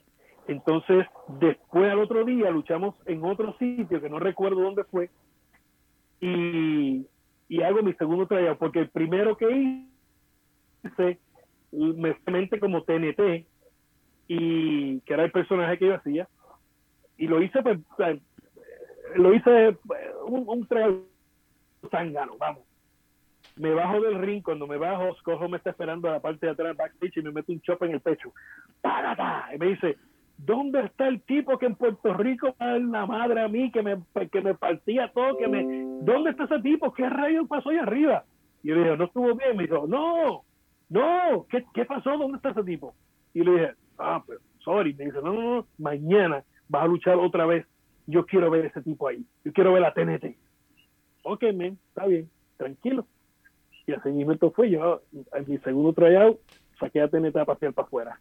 Hice mi, mi rudo, hice mis cuestiones, hice mi. Va, va, va. Bueno, el punto es que me mandan para la casa. Yo diría como tres meses. No me llama nadie. Wow. Y yo en casa metido, ya con yo lo cerré. Puerto Rico no había lucha libre para mí y, los poquitos dinero que me había ganado, pues ya estaba bajando. Seguro. Y era como que yo dije, no, espérate, déjame llamar a estos tipos. Y llamo para allá afuera, llamé varias veces, sí te van a llamar, y nunca me llamaban. Hasta que este día yo dije, para caramba, ya yo voy a mandarlos para la... Llamo y hablo con la muchacha de Talent Relation y digo, mira, me está pasando esta situación, yo quiero saber si me van a, dar trabajo o no, porque me estoy muriendo de hambre aquí. Ah, pues espérate un momento, que alguien te va a atender. Y me atiende el gran... Ese señor es eh, una eminencia Dios lo tenga donde no se moje. ¿Quién? Eh, un brain del, del cara, eh, Pat Patterson. Pat Patterson. Eh, me habla Pat Patterson al teléfono. ¿Seguro? Oh, oh yeah, ese tipo, yo lo adoro. Ese tipo es, uh, que me hable mal de ese tipo, yo le meto una galleta.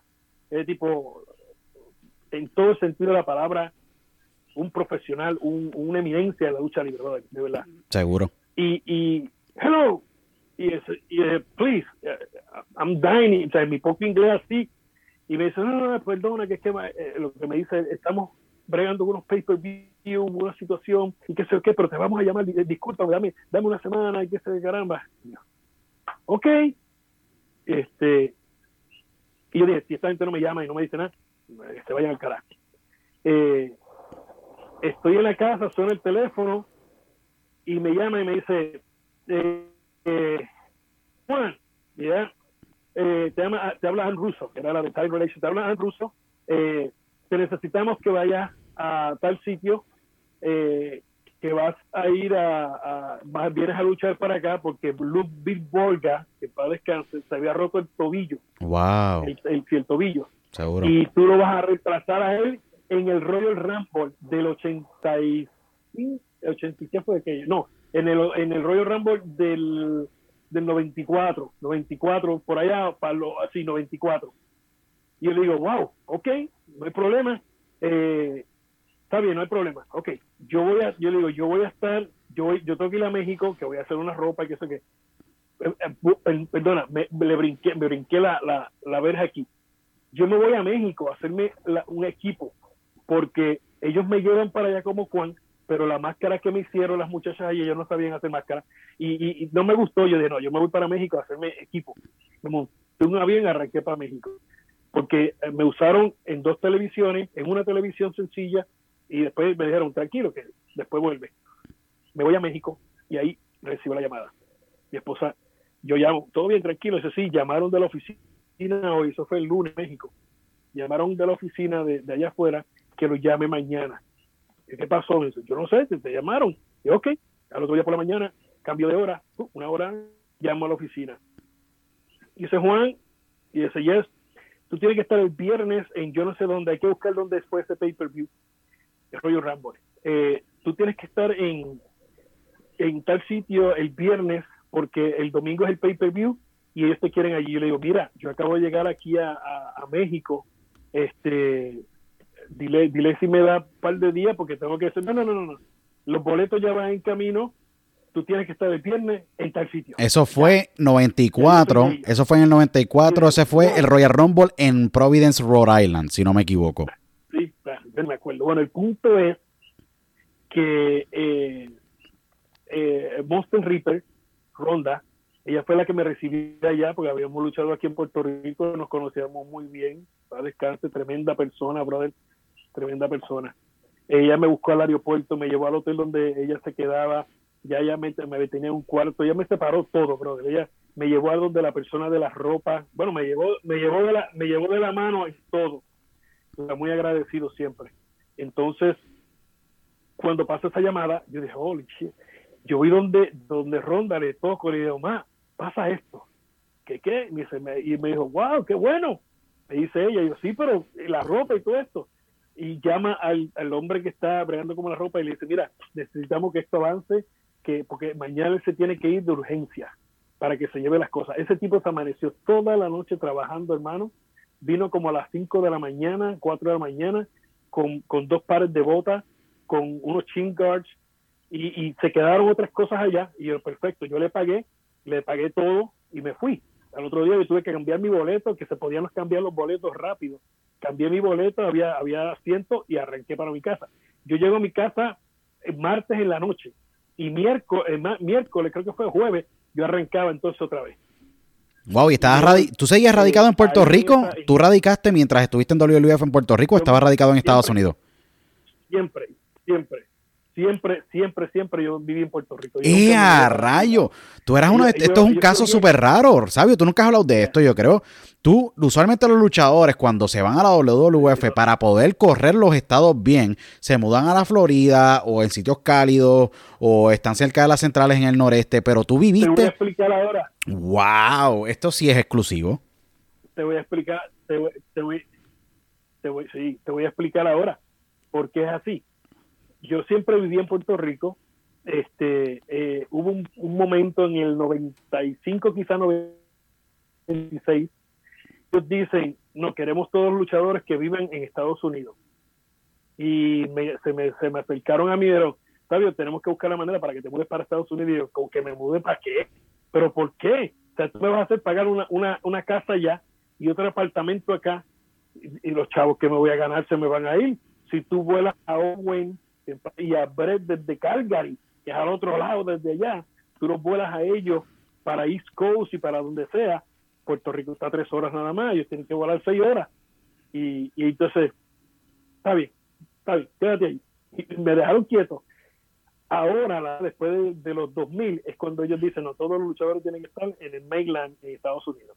Y ahora sí, tú eres ruso y eres de ellos, tienes que estar acá, o sea lo que sea. Este, y ahí es que pasa esa situación. Pero yo volaba de Puerto Rico. Impresionante. Que yo llegaba a Puerto Rico, eh, yo llegaba miércoles, yo llegaba a Puerto Rico miércoles y jueves me montaba en otro avión y volvía para atrás. Es impresionante este, porque eh, es, yo veo la agenda. Y de Puerto Rico viajé el mundo. La agenda de, trabajo tuya en los 90 fue, era impresionante viajar desde Puerto Rico, que tienes que hacer escala mayormente todo el tiempo tenía que ser retante porque tú estás viajando desde Puerto Rico, haciendo escala en Atlanta, haciendo escala en Miami, haciendo escala en Dallas, en cualquier sitio para poder llegar a Chattanooga, Tennessee en In the House o lo que sea, cuando estaba en Nation of Domination. Estaba... Es fuerte, es fuerte, wow. Mira, había, había, había veces, había veces que yo volaba, eh, cogíamos cinco aviones en, en dos días.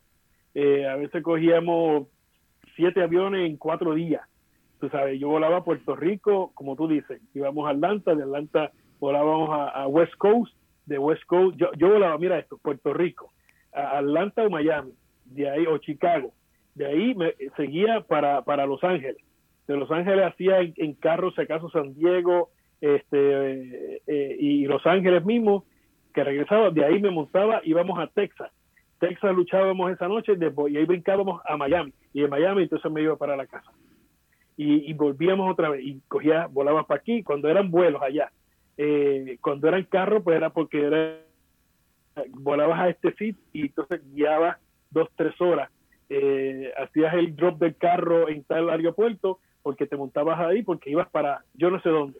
Yo viajé los, los 50 estados eh, tres, tres o cuatro veces. De tres a cuatro veces tuviste la vuelta. A, Europa. Ya. Es. Cuando íbamos a Europa, este, eh, allí, era, allí era todo pago por ellos, Europa. Este, y, era una chulería. Entonces, yo decía, wow, estoy haciendo lo que me gusta, eh, me están pagando por lo que me gusta, y estoy viajando el mundo, estoy en los sitios que yo quería ir, porque a mí siempre me ha gustado la geografía, el estudio social, eh, los países, me gusta siempre de, chiquito, me ha gustado todas esas cosas. De momento, yo decía, yo quiero ir, me gustaría ir al Coliseo Romano. Brother, tuve la oportunidad de ir al Coliseo Romano, tengo una foto que va para el libro, donde estoy con Owen y con Brett en el Coliseo Romano, loco. Una, mira, para los pelos, una chulería. Este, ir al Taj Mahal de India, este, ir al Vaticano, ir a Israel, a Singapur, Filipinas, este, Kuwait después de la guerra, visitar Kuwait después de la guerra, ver todo aquel destrozo que había, este, Alemania, este, oriental occidental, eh, cuando todavía todavía las dos las dos Alemanias, este lado por, por decirlo así brilloso y el otro lado opaco, que tuve, era, es una moquera ver todavía murallas allí, Sí. Ya, pero brother, ¿qué más tú puedes pedir? No, no, por eso, que es impresionante. Eh, Sabio, tres preguntas más, porque yo sé que ha sido una tremenda conversación. Eh, los, los boricuas, seguro que sí, muy interesante. Los boricuas, ¿cómo llega Castillo Pérez y Estrada? ¿Cómo se hace esa movida? Eh, Castillo pues estaba en Puerto, también Castillo radicaba en Puerto Rico, Estrada, si no me equivoco, estaba en Estados Unidos, pero Pérez, ustedes tres obviamente siempre han sido bien unidos, eh, han tenido tremendas luchas ustedes, pero ¿cómo se logran los boricuas? Porque siento que Sabio Vega, eh, y Scott Hall, pues hicieron Razor Ramón, hicieron cosas espectaculares.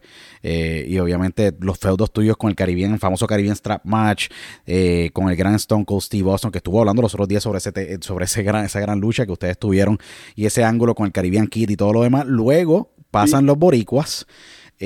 ¿Cómo llega Castillo, Pérez y Estrada?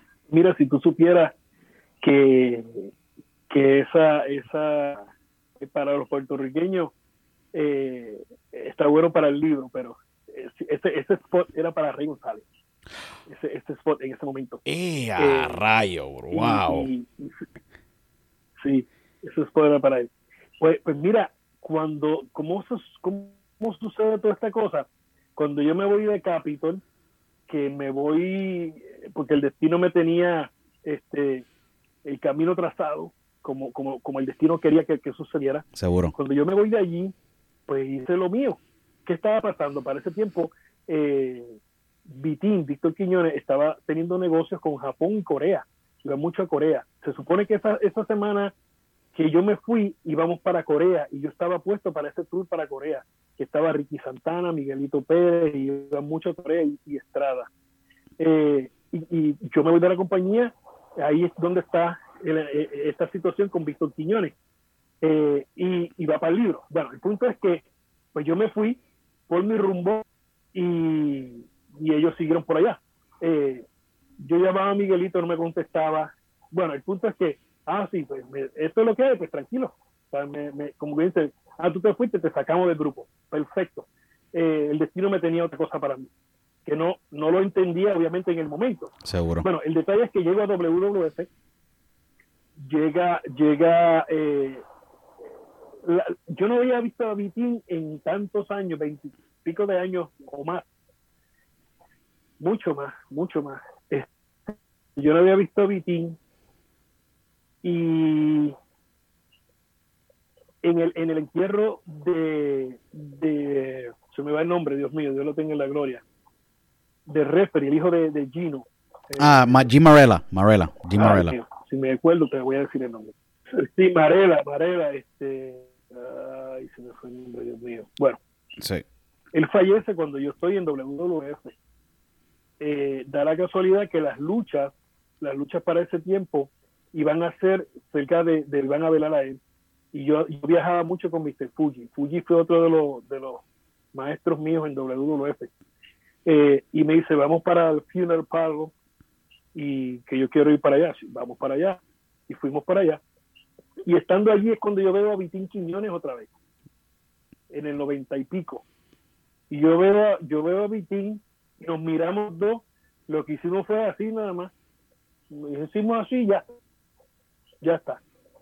Eh, y luego él empieza a, busca un tryout con Miguelito y el tryout se lo dan a Miguelito conmigo pero como yo estaba tan furioso por la situación que había pasado eh, yo estoy, ya yo estoy allí en WWF y de momento llega Miguel también y me dice mira va a luchar con él él va arriba yo le yo lo siento en el alma yo no lo voy a poner arriba eso no va a pasar este y oh espérate yo saqué no no que me regañen, que diga lo que quiera, pero eso no va a pasar. Bueno, el punto es que me dice, ok, tranquilo, cambiaron todo. Y Miguel y yo hicimos una lucha. Ya, tranquilo, él por allá y yo por acá. Ya. Eh, eh, eh, yo había terminado ya, estaba en, la historia de, de, lo de Nation of Domination. Seguro. Que se iba a romper y todas las cosas que iban a hacer. Bueno, el punto es que nos sentamos a una mesa como, con personas mayores y, y pusimos todo en la mesa y arreglamos nuestras diferencias. Y pues vamos a hacer el grupo de boricua. Bueno, pues entonces está Sabio, eh, va a ser Pérez, eh, nos hace falta dos más. Pues allá decidimos Ah, yo dije, pues, yo dije Rey González. Este, cuando dice, ah, Rey, ¿qué está pasando? Que cuando yo, yo estaba luchando con, con Puerto Rico también, hacía unas que otras cositas por acá, pero que Rey para esa época va a, donde yo vivía, yo no estaba obviamente porque estaba allá afuera, y le dice a mi ex esposa que no quiere, no quiere seguir con la compañía que se va. Y cuando ella me dice, mira, por aquí vino Rey, dije, ¿qué qué? Pero dile que llame. No, no, no quiere saber se va para Capitol otra vez.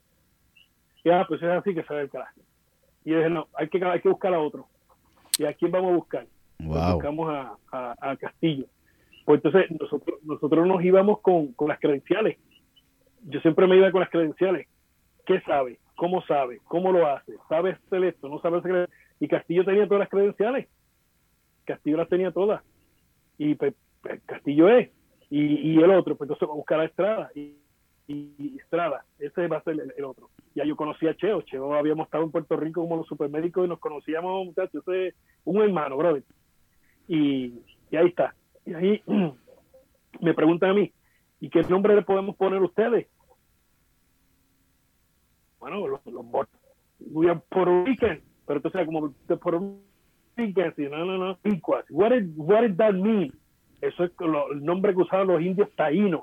Eso viene de, de, años y siglos, bro, de los, los, taínos. Y era como que, ok, está bien, boricuas.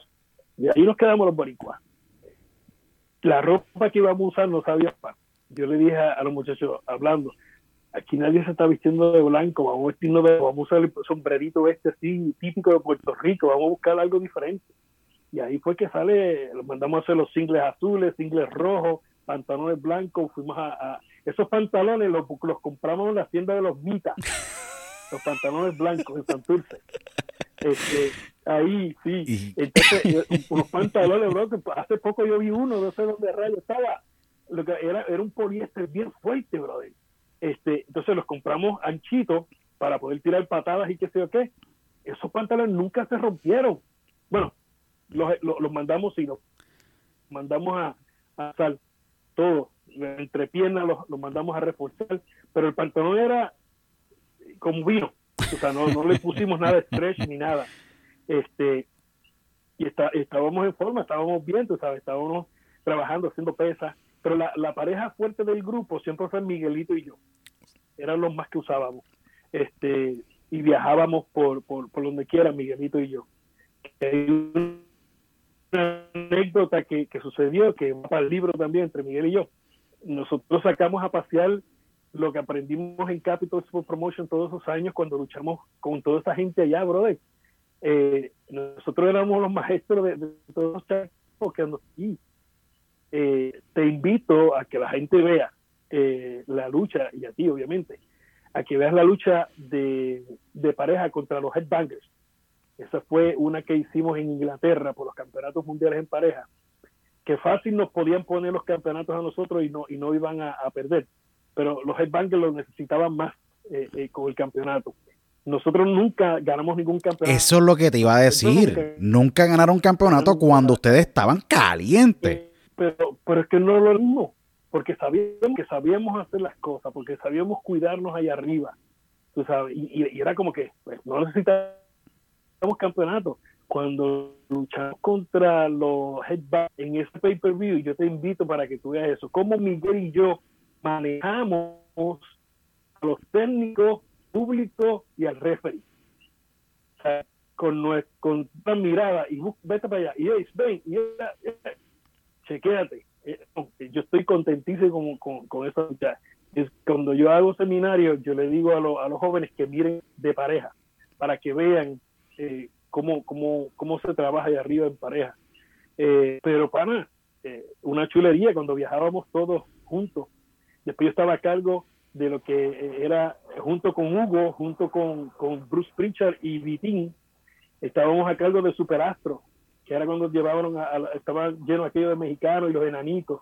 Seguro. Eh, eh, que se hizo Superastro, era en una división que se iba a hacer en español con WWF, pero pues, se cayó con, con la negociación con, con Univision y, y de ahí todo, todo el mundo para afuera. Este, y ahí cuando en 99 el contrato mío también terminaba y ahí ya nosotros estábamos hablando de hacer IWA. Esa, llegaste al punto, llegaste al punto más importante, uno de los puntos más importantes, yo creo que una de, una de las, la, la, la, la, penúltima eh, pregunta, obviamente, después de este gran diálogo, Isayo, sumamente agradecido contigo. Esta es la pregunta que yo digo, ya IWA esto es una empresa legendaria. Lo que ustedes hicieron fue historia. La historia está escrita. Eh, ustedes le dieron, el, como yo digo, el John Paso de la vida a la lucha libre. De verdad, nuevamente el fanático fue cautivado por lo que la historia ya muy bien narra. El monstruo. El monstruo. Se crea IWA. Eh, pero esta pregunta yo creo que nunca, nunca se ha hecho. Pero la haré y la voy a hacer con mucho respeto.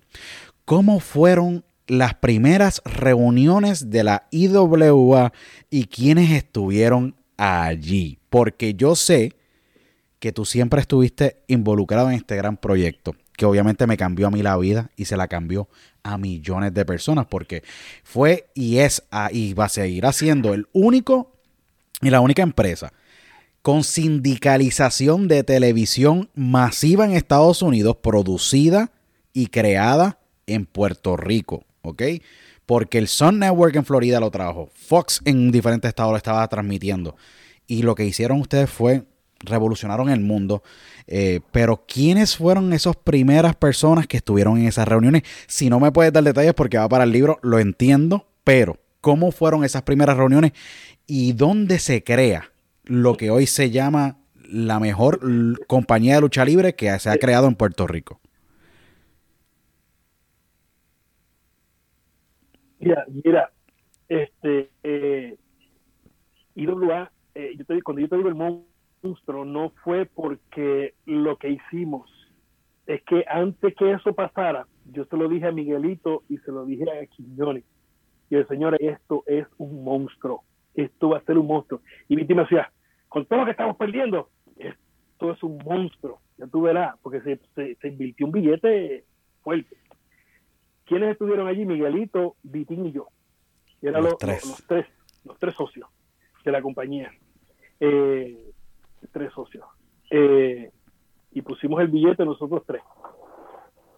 Vitín, para empezar, puso 50 mil, Miguel 25, yo 25. Empezamos con 100 mil, a ver qué pasa. Esos 100 mil se fueron, pero se fueron en nada. Me imagino. En nada. Volvimos con otros 25 más cada uno. Ya habíamos metido 200 mil. Y eso iba así. Hasta que de momento se empezó a estabilizar, empezamos a hacer cositas aquí, cositas allá, a trabajar, cae la televisión, la televisión nos ayudó un montón. Eh, en esa televisión, obviamente, ahí le tenemos que dar las gracias a Héctor Moyano, que trabajó con esa área, este, junto con Vitín. Bueno, el punto es que el monstruo de la IWA eh, todavía suena, todavía la gente le gusta. Lo extraño, yo la extraño todos los días, la extraño todos los días, sabio, todos los días. Tengo este pay-per-view porque se veía, se veía, se veía IWA en Colombia, brother.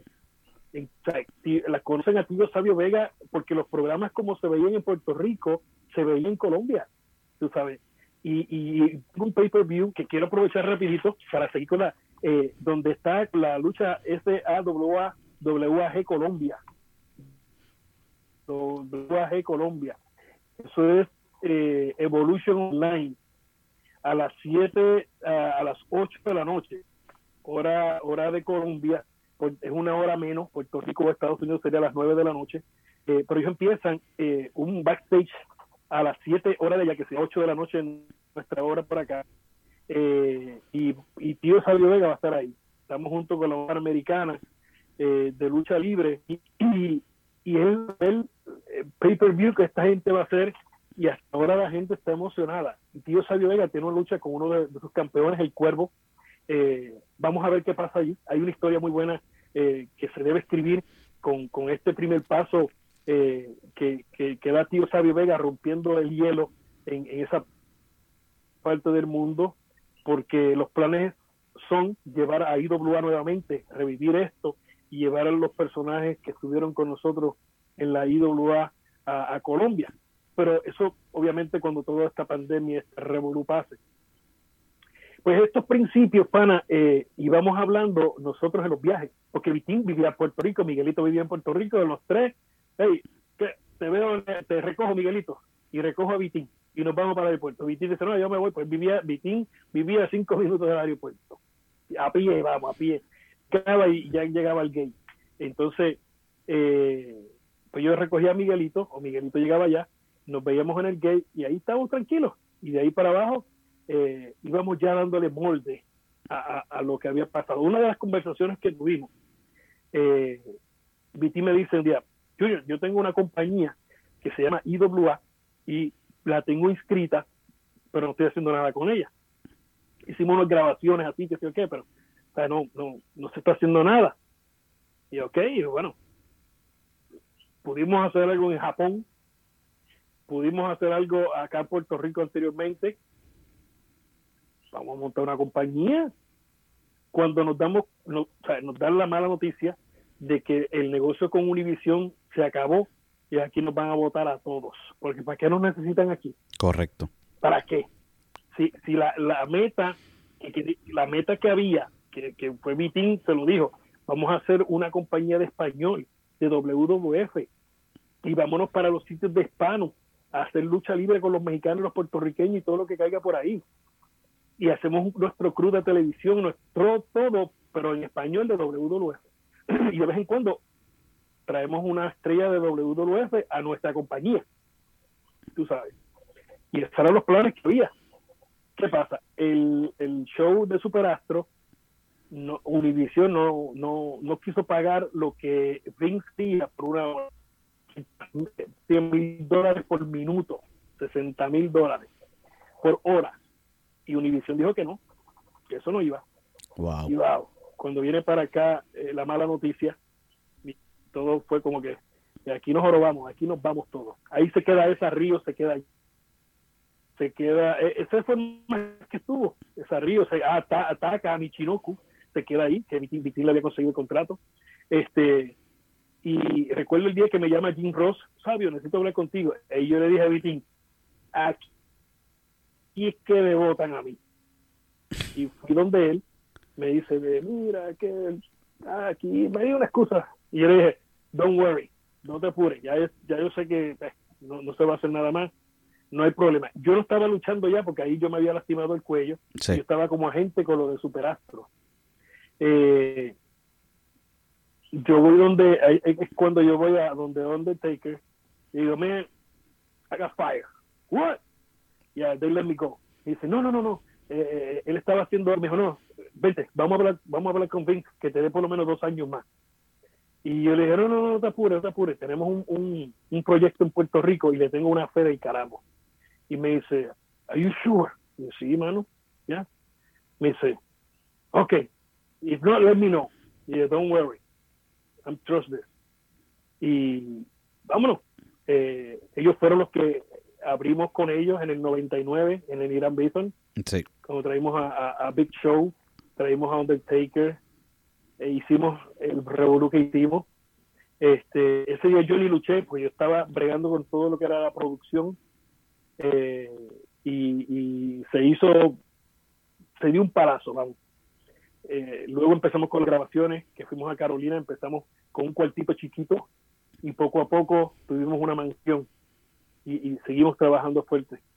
Eh, cerramos IWA, empezamos nuevamente en el 2019 bajo mi, mi, mandato full. Eh, cuando estuvimos en, el, en IWA, obviamente Vitín era el presidente de la compañía. Seguro. Y eh, Miguelito era el vicepresidente porque así, así lo que requería cuando, cuando él inscribió la compañía la primera vez, yo no estaba. Seguro. no estaba con ellos todavía. Cuando ellos hacen eso, pues, y la tesorera, tesorera era la esposa de, Miguelito. Sí. Eh, y entonces, pues yo no aparecía como socio, pero yo era, yo era el, el centro de, de que todo eso corriera. Este, yo era que yo trabajaba 24, 25, 8. Sí, ¿no? Eh, Cuando tú eres empresario, eso es 24-7, tú cruz de cancha, cámara, pues cuadrilátero, historia, trabajando con Luke Williams, Dutch Mantel. La eh, misma vida, y, ya, eso fue después. Primero, primero era Ricky Santana, Fidel, Miguelito. Eh, Miguelito eh, se encargaba después de, buscar las canchas. Vitín estaba eh, en cuestión de administración al frente. Eh, éramos un equipo, o sea, no lo hice yo solo, pues nunca he dicho eso y nunca lo diré. No, seguro. Este, teníamos un, editor tremendo que es Olvi Collazo. Este, vamos, y ya, ya el principio, los el primer paso se había dado. Nosotros al mes al mes se nos iban 10 mil dólares, 10 mil plus. Wow. 10 mil plus eh, eh billetes. Eh, al principio ni, ni Miguelito, ni Vitín, ni yo cobrábamos nada. ¿sabes? Eh, estábamos viviendo de los ahorros que teníamos hasta que la cosa empezó a generar. Una vez la cosa empezó a generar, empezó a generar todo y, y a ganarnos residuales compañía y bueno, pues fue una cosa mucho mejor, ¿no? Eh, pero pero interesante IWA, brother, interesantísima. Eh, a veces a veces llegábamos a las canchas, ¿qué vamos a hacer? Eh, yo no sé. Ah, pues vamos a ver, ahí mismo creábamos. Increíble. Eh, cambiábamos, antes de pasar la cortina, se creaba algo, pasaba algo, se cambiaba algo. Y cuando salían allá afuera, ahora eso quedó bien. Tú sabes, y si no, pues vamos a arreglarlo. ¿Cómo lo arreglamos? Esto es lo que vamos a hacer. Porque ahí venía con experiencia de diferentes compañías. Seguro. Entonces entra Dodge Luke ya estaba, la cosa se ve mejor. No, no, no, te digo, un equipo, un equipo, el mejor equipo, mano. El mejor equipo. Eh, y sabio, todavía falta. Nada es lo que parece. Y eso está muy claro. No sabemos qué va a pasar todavía. Porque antes de la pandemia ocurrió algo, obviamente, eh, WWC y WA. Veremos a ver qué pasa. Todavía no sabremos. Yo sé que eso todavía está en el tintero y ustedes están trabajando mucho con, con lo que está pasando allá. Eh, Sabio, cerrando este gran diálogo que para mí ha sido y va a ser histórico, y lo menciono, lo digo grandemente. Sabio, tú debes estar para mí, lo diré siempre, eh, en el Salón de la Fama de la WWE. Eso está claro. Eh, al igual que José Miguel Pérez Padre. Esos son las dos personas que faltan en este en, en ese Salón de la Fama. Mira, disculpa que te interrumpa. ¿Seguro? Disculpa que te interrumpa. Eh, esa pregunta me la han hecho en diferentes ocasiones. Hace poco hice una entrevista y, y, se trajo el tema. Y, y, antes de que a mí me metan en el Salón de la Fama, que yo sé que ellos me meterán a mí cuando ya me muera, este, tienen que meter a José Miguel Pérez Padre. Ese señor se retiró siendo campeón mundial en pareja. Con, el gran Antonino Roca. Roca. Yo no sé por qué razón el, día, el día, el día que, que eh, inducieron a, a, Antonino Roca, no pusieron a Miguel Pérez. Yo no sé por qué él estaba allí, porque él estuvo allí. Este, es el día que, que, yo acepto el de Pedro Morales también. Correcto. sabes. Eh, y siempre he dicho, y, y siempre he dicho que no me hace falta porque ya yo pasé por allí, porque yo viví ese momentum, porque me, viví como si fuera yo eh, recibiendo el Morales la emoción todavía la siento, bro, el, momento de haber estado allí. Eh, tengo esa foto y, salgo obviamente con la placa de don Pedro Morales, que está descanse. Este, ya yo digo, yo digo y siempre he dicho que, ya yo pasé por allí, que no me hace falta. Pero la emoción es diferente, ¿no? Eh, y, pero antes que yo vaya allí, tiene que ir don José Miguel Pérez Padre, definitivamente. Olvídate de mí, yo voy, mi voto se lo doy a él si, si, te lo, si hay que darlo. No, definitivamente, don José Miguel Pérez y las contribuciones que él, que él, que él tuvo y que dio en el mundo de la lucha libre, esas grandes batallas con el gran Antonino Roca en el Madison Square Garden, con un gran eh, Vince McMahon padre, tremendas, tremendas batallas. Era un caballero, todo un caballero. Tuve la oportunidad de conocerlo, lamentablemente pasó a mejor vida y está allá con, con, con el gran Pedro Morales, que lamentablemente... Eh, fue la primera entrevista con un luchador que tuve hace muchos años atrás. Me dio la oportunidad acá en New Jersey. Paz descanse también. Eh, eh, son increíbles porque ellos son, son grandes personas que, que han contribuido tanto, no a la vida mía, sino pero millones de personas que tuvieron la oportunidad de poder creer, de poder eh, ver algo lindo, tú sabes, ver, ver, ver este deporte, el deporte de las mil emociones que es la lucha libre. sabio, el pueblo que te ha visto crecer. Vega Alta te nombra y te escoge para ser exaltado al Salón de la Fama. Tú has llevado Vega, a, Vega Alta siempre en tu corazón y en todos los sitios que tú has ido. Rumor se dice que Sabio Vega, Vega viene de Vega Alta. Y por eso, pues básicamente, eh, me imagino que en la creación de Sabio Vega se crea eh, el apellido Vega, de Sabio Vega, porque vienes de Vega Alta. Te honran y te y bien merecido, bien merecido este gran logro que te exaltan al son de la fama. ¿Cómo te sentiste al tú recibir esa, esa, gran carta que te envía eh, ese pueblo que te vio crecer? Oye, eh, emocionado. Ahí eso tuvo un poco de controversia, pero le doy las gracias a, Reinaldo Santana, en especial a él y, a mi amigo Mike, el pastor Mike Arroyo, caballeros que, entraron y pelearon bien esa nominación. Este, orgulloso, orgulloso.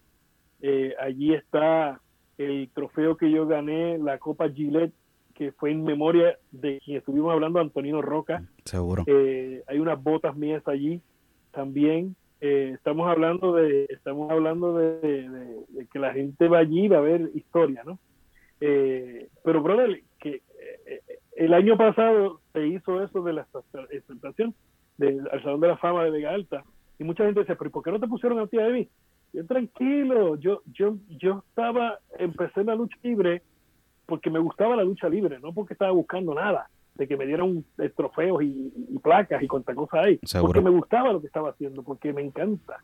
Y pues, oye, eso trae eh, con los años, eh, trae, trae estos momentos, pues qué bueno, qué bueno. Y, y es algo que, que, que, estará allí de por vida, brother. Todo el que llegue por allí diga, ¿y quién es este tipo? Ah, yo me acuerdo. Y la historia, la historia, ¿verdad que sí? Pero orgullosísimo. Qué bueno. Eh, Sabio, eh, agradecido grandemente contigo. Para mí ha sido un gran honor y un gran placer poder tenerte acá en, en, diálogo. Llevaba muchos años yo pensando en este, en este día y se logró.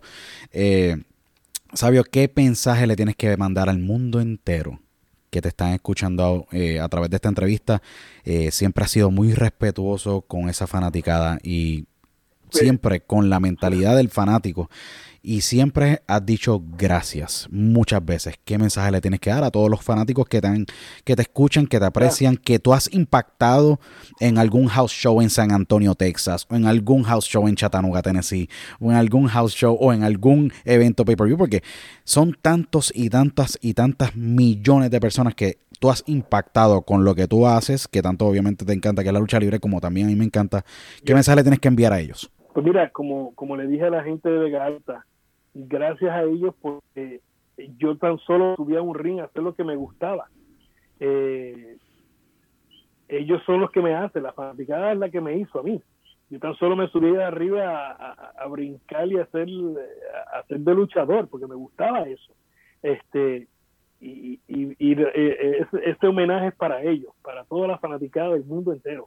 Eh, les puedo decir, pana, que en este momento estamos pasando una pandemia eh, que mucha gente cree que es mentira, que es un juego, que es un engaño, pero no nos tenemos que explicar por qué muere tanta gente de esa mentira, por qué están enfermándose. Este, eh, es algo, gente, hay que cuidarse. Si tú no te quieres cuidar tú, vamos a cuidar los que están en casa. Muchos tenemos nuestros padres, nuestros sobrinos, nuestros hijos, esposas, etcétera, etcétera vamos a pensar en ellos eh, eh, y, de ahí en adelante el resto es historia. Tenemos que estar encima, con los pies encima de la tierra. No los podemos tener debajo, porque si los tenemos debajo ya estamos tarde, tardísimo. Eh, y hay que cuidarse en esa parte. En la otra, sabemos que es bien difícil que ah, las personas están pasando el problema de que no tienen trabajo, de que la están pasando muy mal, quizás no tienen ni hasta compra en la casa por pedir nadie se ha muerto. Pida, toque una puerta, no le abren, toque la otra vez. Eh, abren ahí, hay más puertas, busque ayuda, no se, no callado y, mucho más si hay niños pequeños, porque que yo pase hambre, que paso hambre, no como, tranquilo, ya va a costar lo de mí, pero mis hijos no pueden quedarse con hambre, mis hijos tienen que comerse algo, este, y acostarse tranquilo, así que yo exhorto a toda la gente que me está viendo en este momento que haga lo mismo. No tenga miedo de hablar. Nunca, nunca tenga miedo de hablar. Usted, nadie le cabe a nadie por la boca. Eh, si hay unos derechos, exige esos derechos. Le pido, por favor, al que me esté viendo también en este momento, que cuide mucho a los niños. Tenemos que cuidar a los niños. Son el futuro de lo que hay en este mundo. Sea positivo o negativo, como usted lo quiera ver. No abuse los niños no piensen cosas negativas contra los niños. Eh, eh, es tan asquiante cuando suceden cosas en el mundo y tú te enteras que, que te, te, ponen el corazón de hambre de púa contra esta gente que hace esto. Definitivamente. Quizá ellos vienen de una conducta aprendida, pero oye, aprende de esa, o sea, vienes de una conducta aprendida, pero aprende de tu conducta y mejora mejora, no empeores, porque al tú empeorarla estás dañando a otra generación. No, mejórala, como yo hice con esto de la lucha libre. que yo hice? Aprendí lo bueno, lo malo y lo feo. The good, the bad and the ugly. ¿Y que yo hice? Hice mi propia fórmula. Esa fórmula no falla, no me ha fallado. Y Dios, si hay un Dios allá arriba, como a veces uno dice, nunca te deja solo. Cuando tú menos te lo esperas, aparece algo que tú querías o algo mejor. Quizás la mitad, pero algo va a llegar. Así que nadie debe quedarse y acostarse o levantarse sin comer algo, sin pasarla bien. Olvídense de los bochinches, los bochinches no dejan nada bueno. Siga para adelante, mire para adelante. Esta vida se vive una sola vez, una vez, una vez porque después que te mueres, ¿a dónde vas? Nadie sabe, nadie ha regresado y nos dice, ah, pana, chacho, hay un par de arriba, o mira, allí lo que hay es, uh, nadie. Viva la vida positiva. No daña a nadie, no tiene que dañar a nadie. Haz bien sin mirar a quién, para que tú veas cómo vas a dormir mejor. Por eso es un Padre nuestro. Y si usted no cree en Dios, pues mire, está bien, le respeto eso, pero no haga daño, no haga daño. Y cuídense, tienen que cuidarse mucho. Me pueden seguir en las redes sociales eh, lo principal es IWA Puerto Rico en YouTube. Seguro. ver ahí las luchas de, de IWA, lucha libre eh, IWA Puerto Rico, eh, en Instagram como Tío Sabio Vega, en todas las redes sociales, IWA Puerto Rico, lo busca ahí, nos va a conseguir en todas las redes sociales, denle like, síganos, a mí me pueden conseguir en Instagram como Tío Sabio Vega, en, en, en Twitter como Sabio Vega y como Ninja TNT también. Eh, Facebook, eh, Sabio Vega Official Fanpage, me pueden conseguir por ahí. Así que eh, mañana tengo un encuentro emocionante en Colombia, Bogotá, Colombia, con la SAWG Colombia, la compañía de lucha libre allá. Así que el pay per view, para que lo busque, el pay per view se llama ALBR, se llama Evolution Online. Evolution Online. Eso es de la SAWG Colombia no se deben perder esto, pana. Esto, esto va a estar bien emocionante. Que, que se acuerden que nada es lo que parece porque las cosas son a mi manera o para la calle se me cuida, Luis.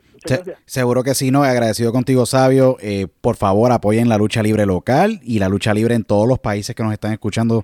Hay lucha libre en todas partes del mundo. Apoyen esos luchadores porque no saben dónde, cuándo, dónde esos luchadores van a seguir evolucionando y creciendo. Así pasó con, con Sabio Vega, así ha pasado con Huracán Castillo, así pasó con Carly Colón, con Orlandito Colón, con Épico Colón, eh, con un ejemplo con Eddie Colón, con Primo Colón, ¿me entiendes? Cuando estuvo en la WWE. Eh, y ha pasado con, en muchos países, así que apoyen la lucha libre y lo más importante, cuídense, mantengan la fe bien clara.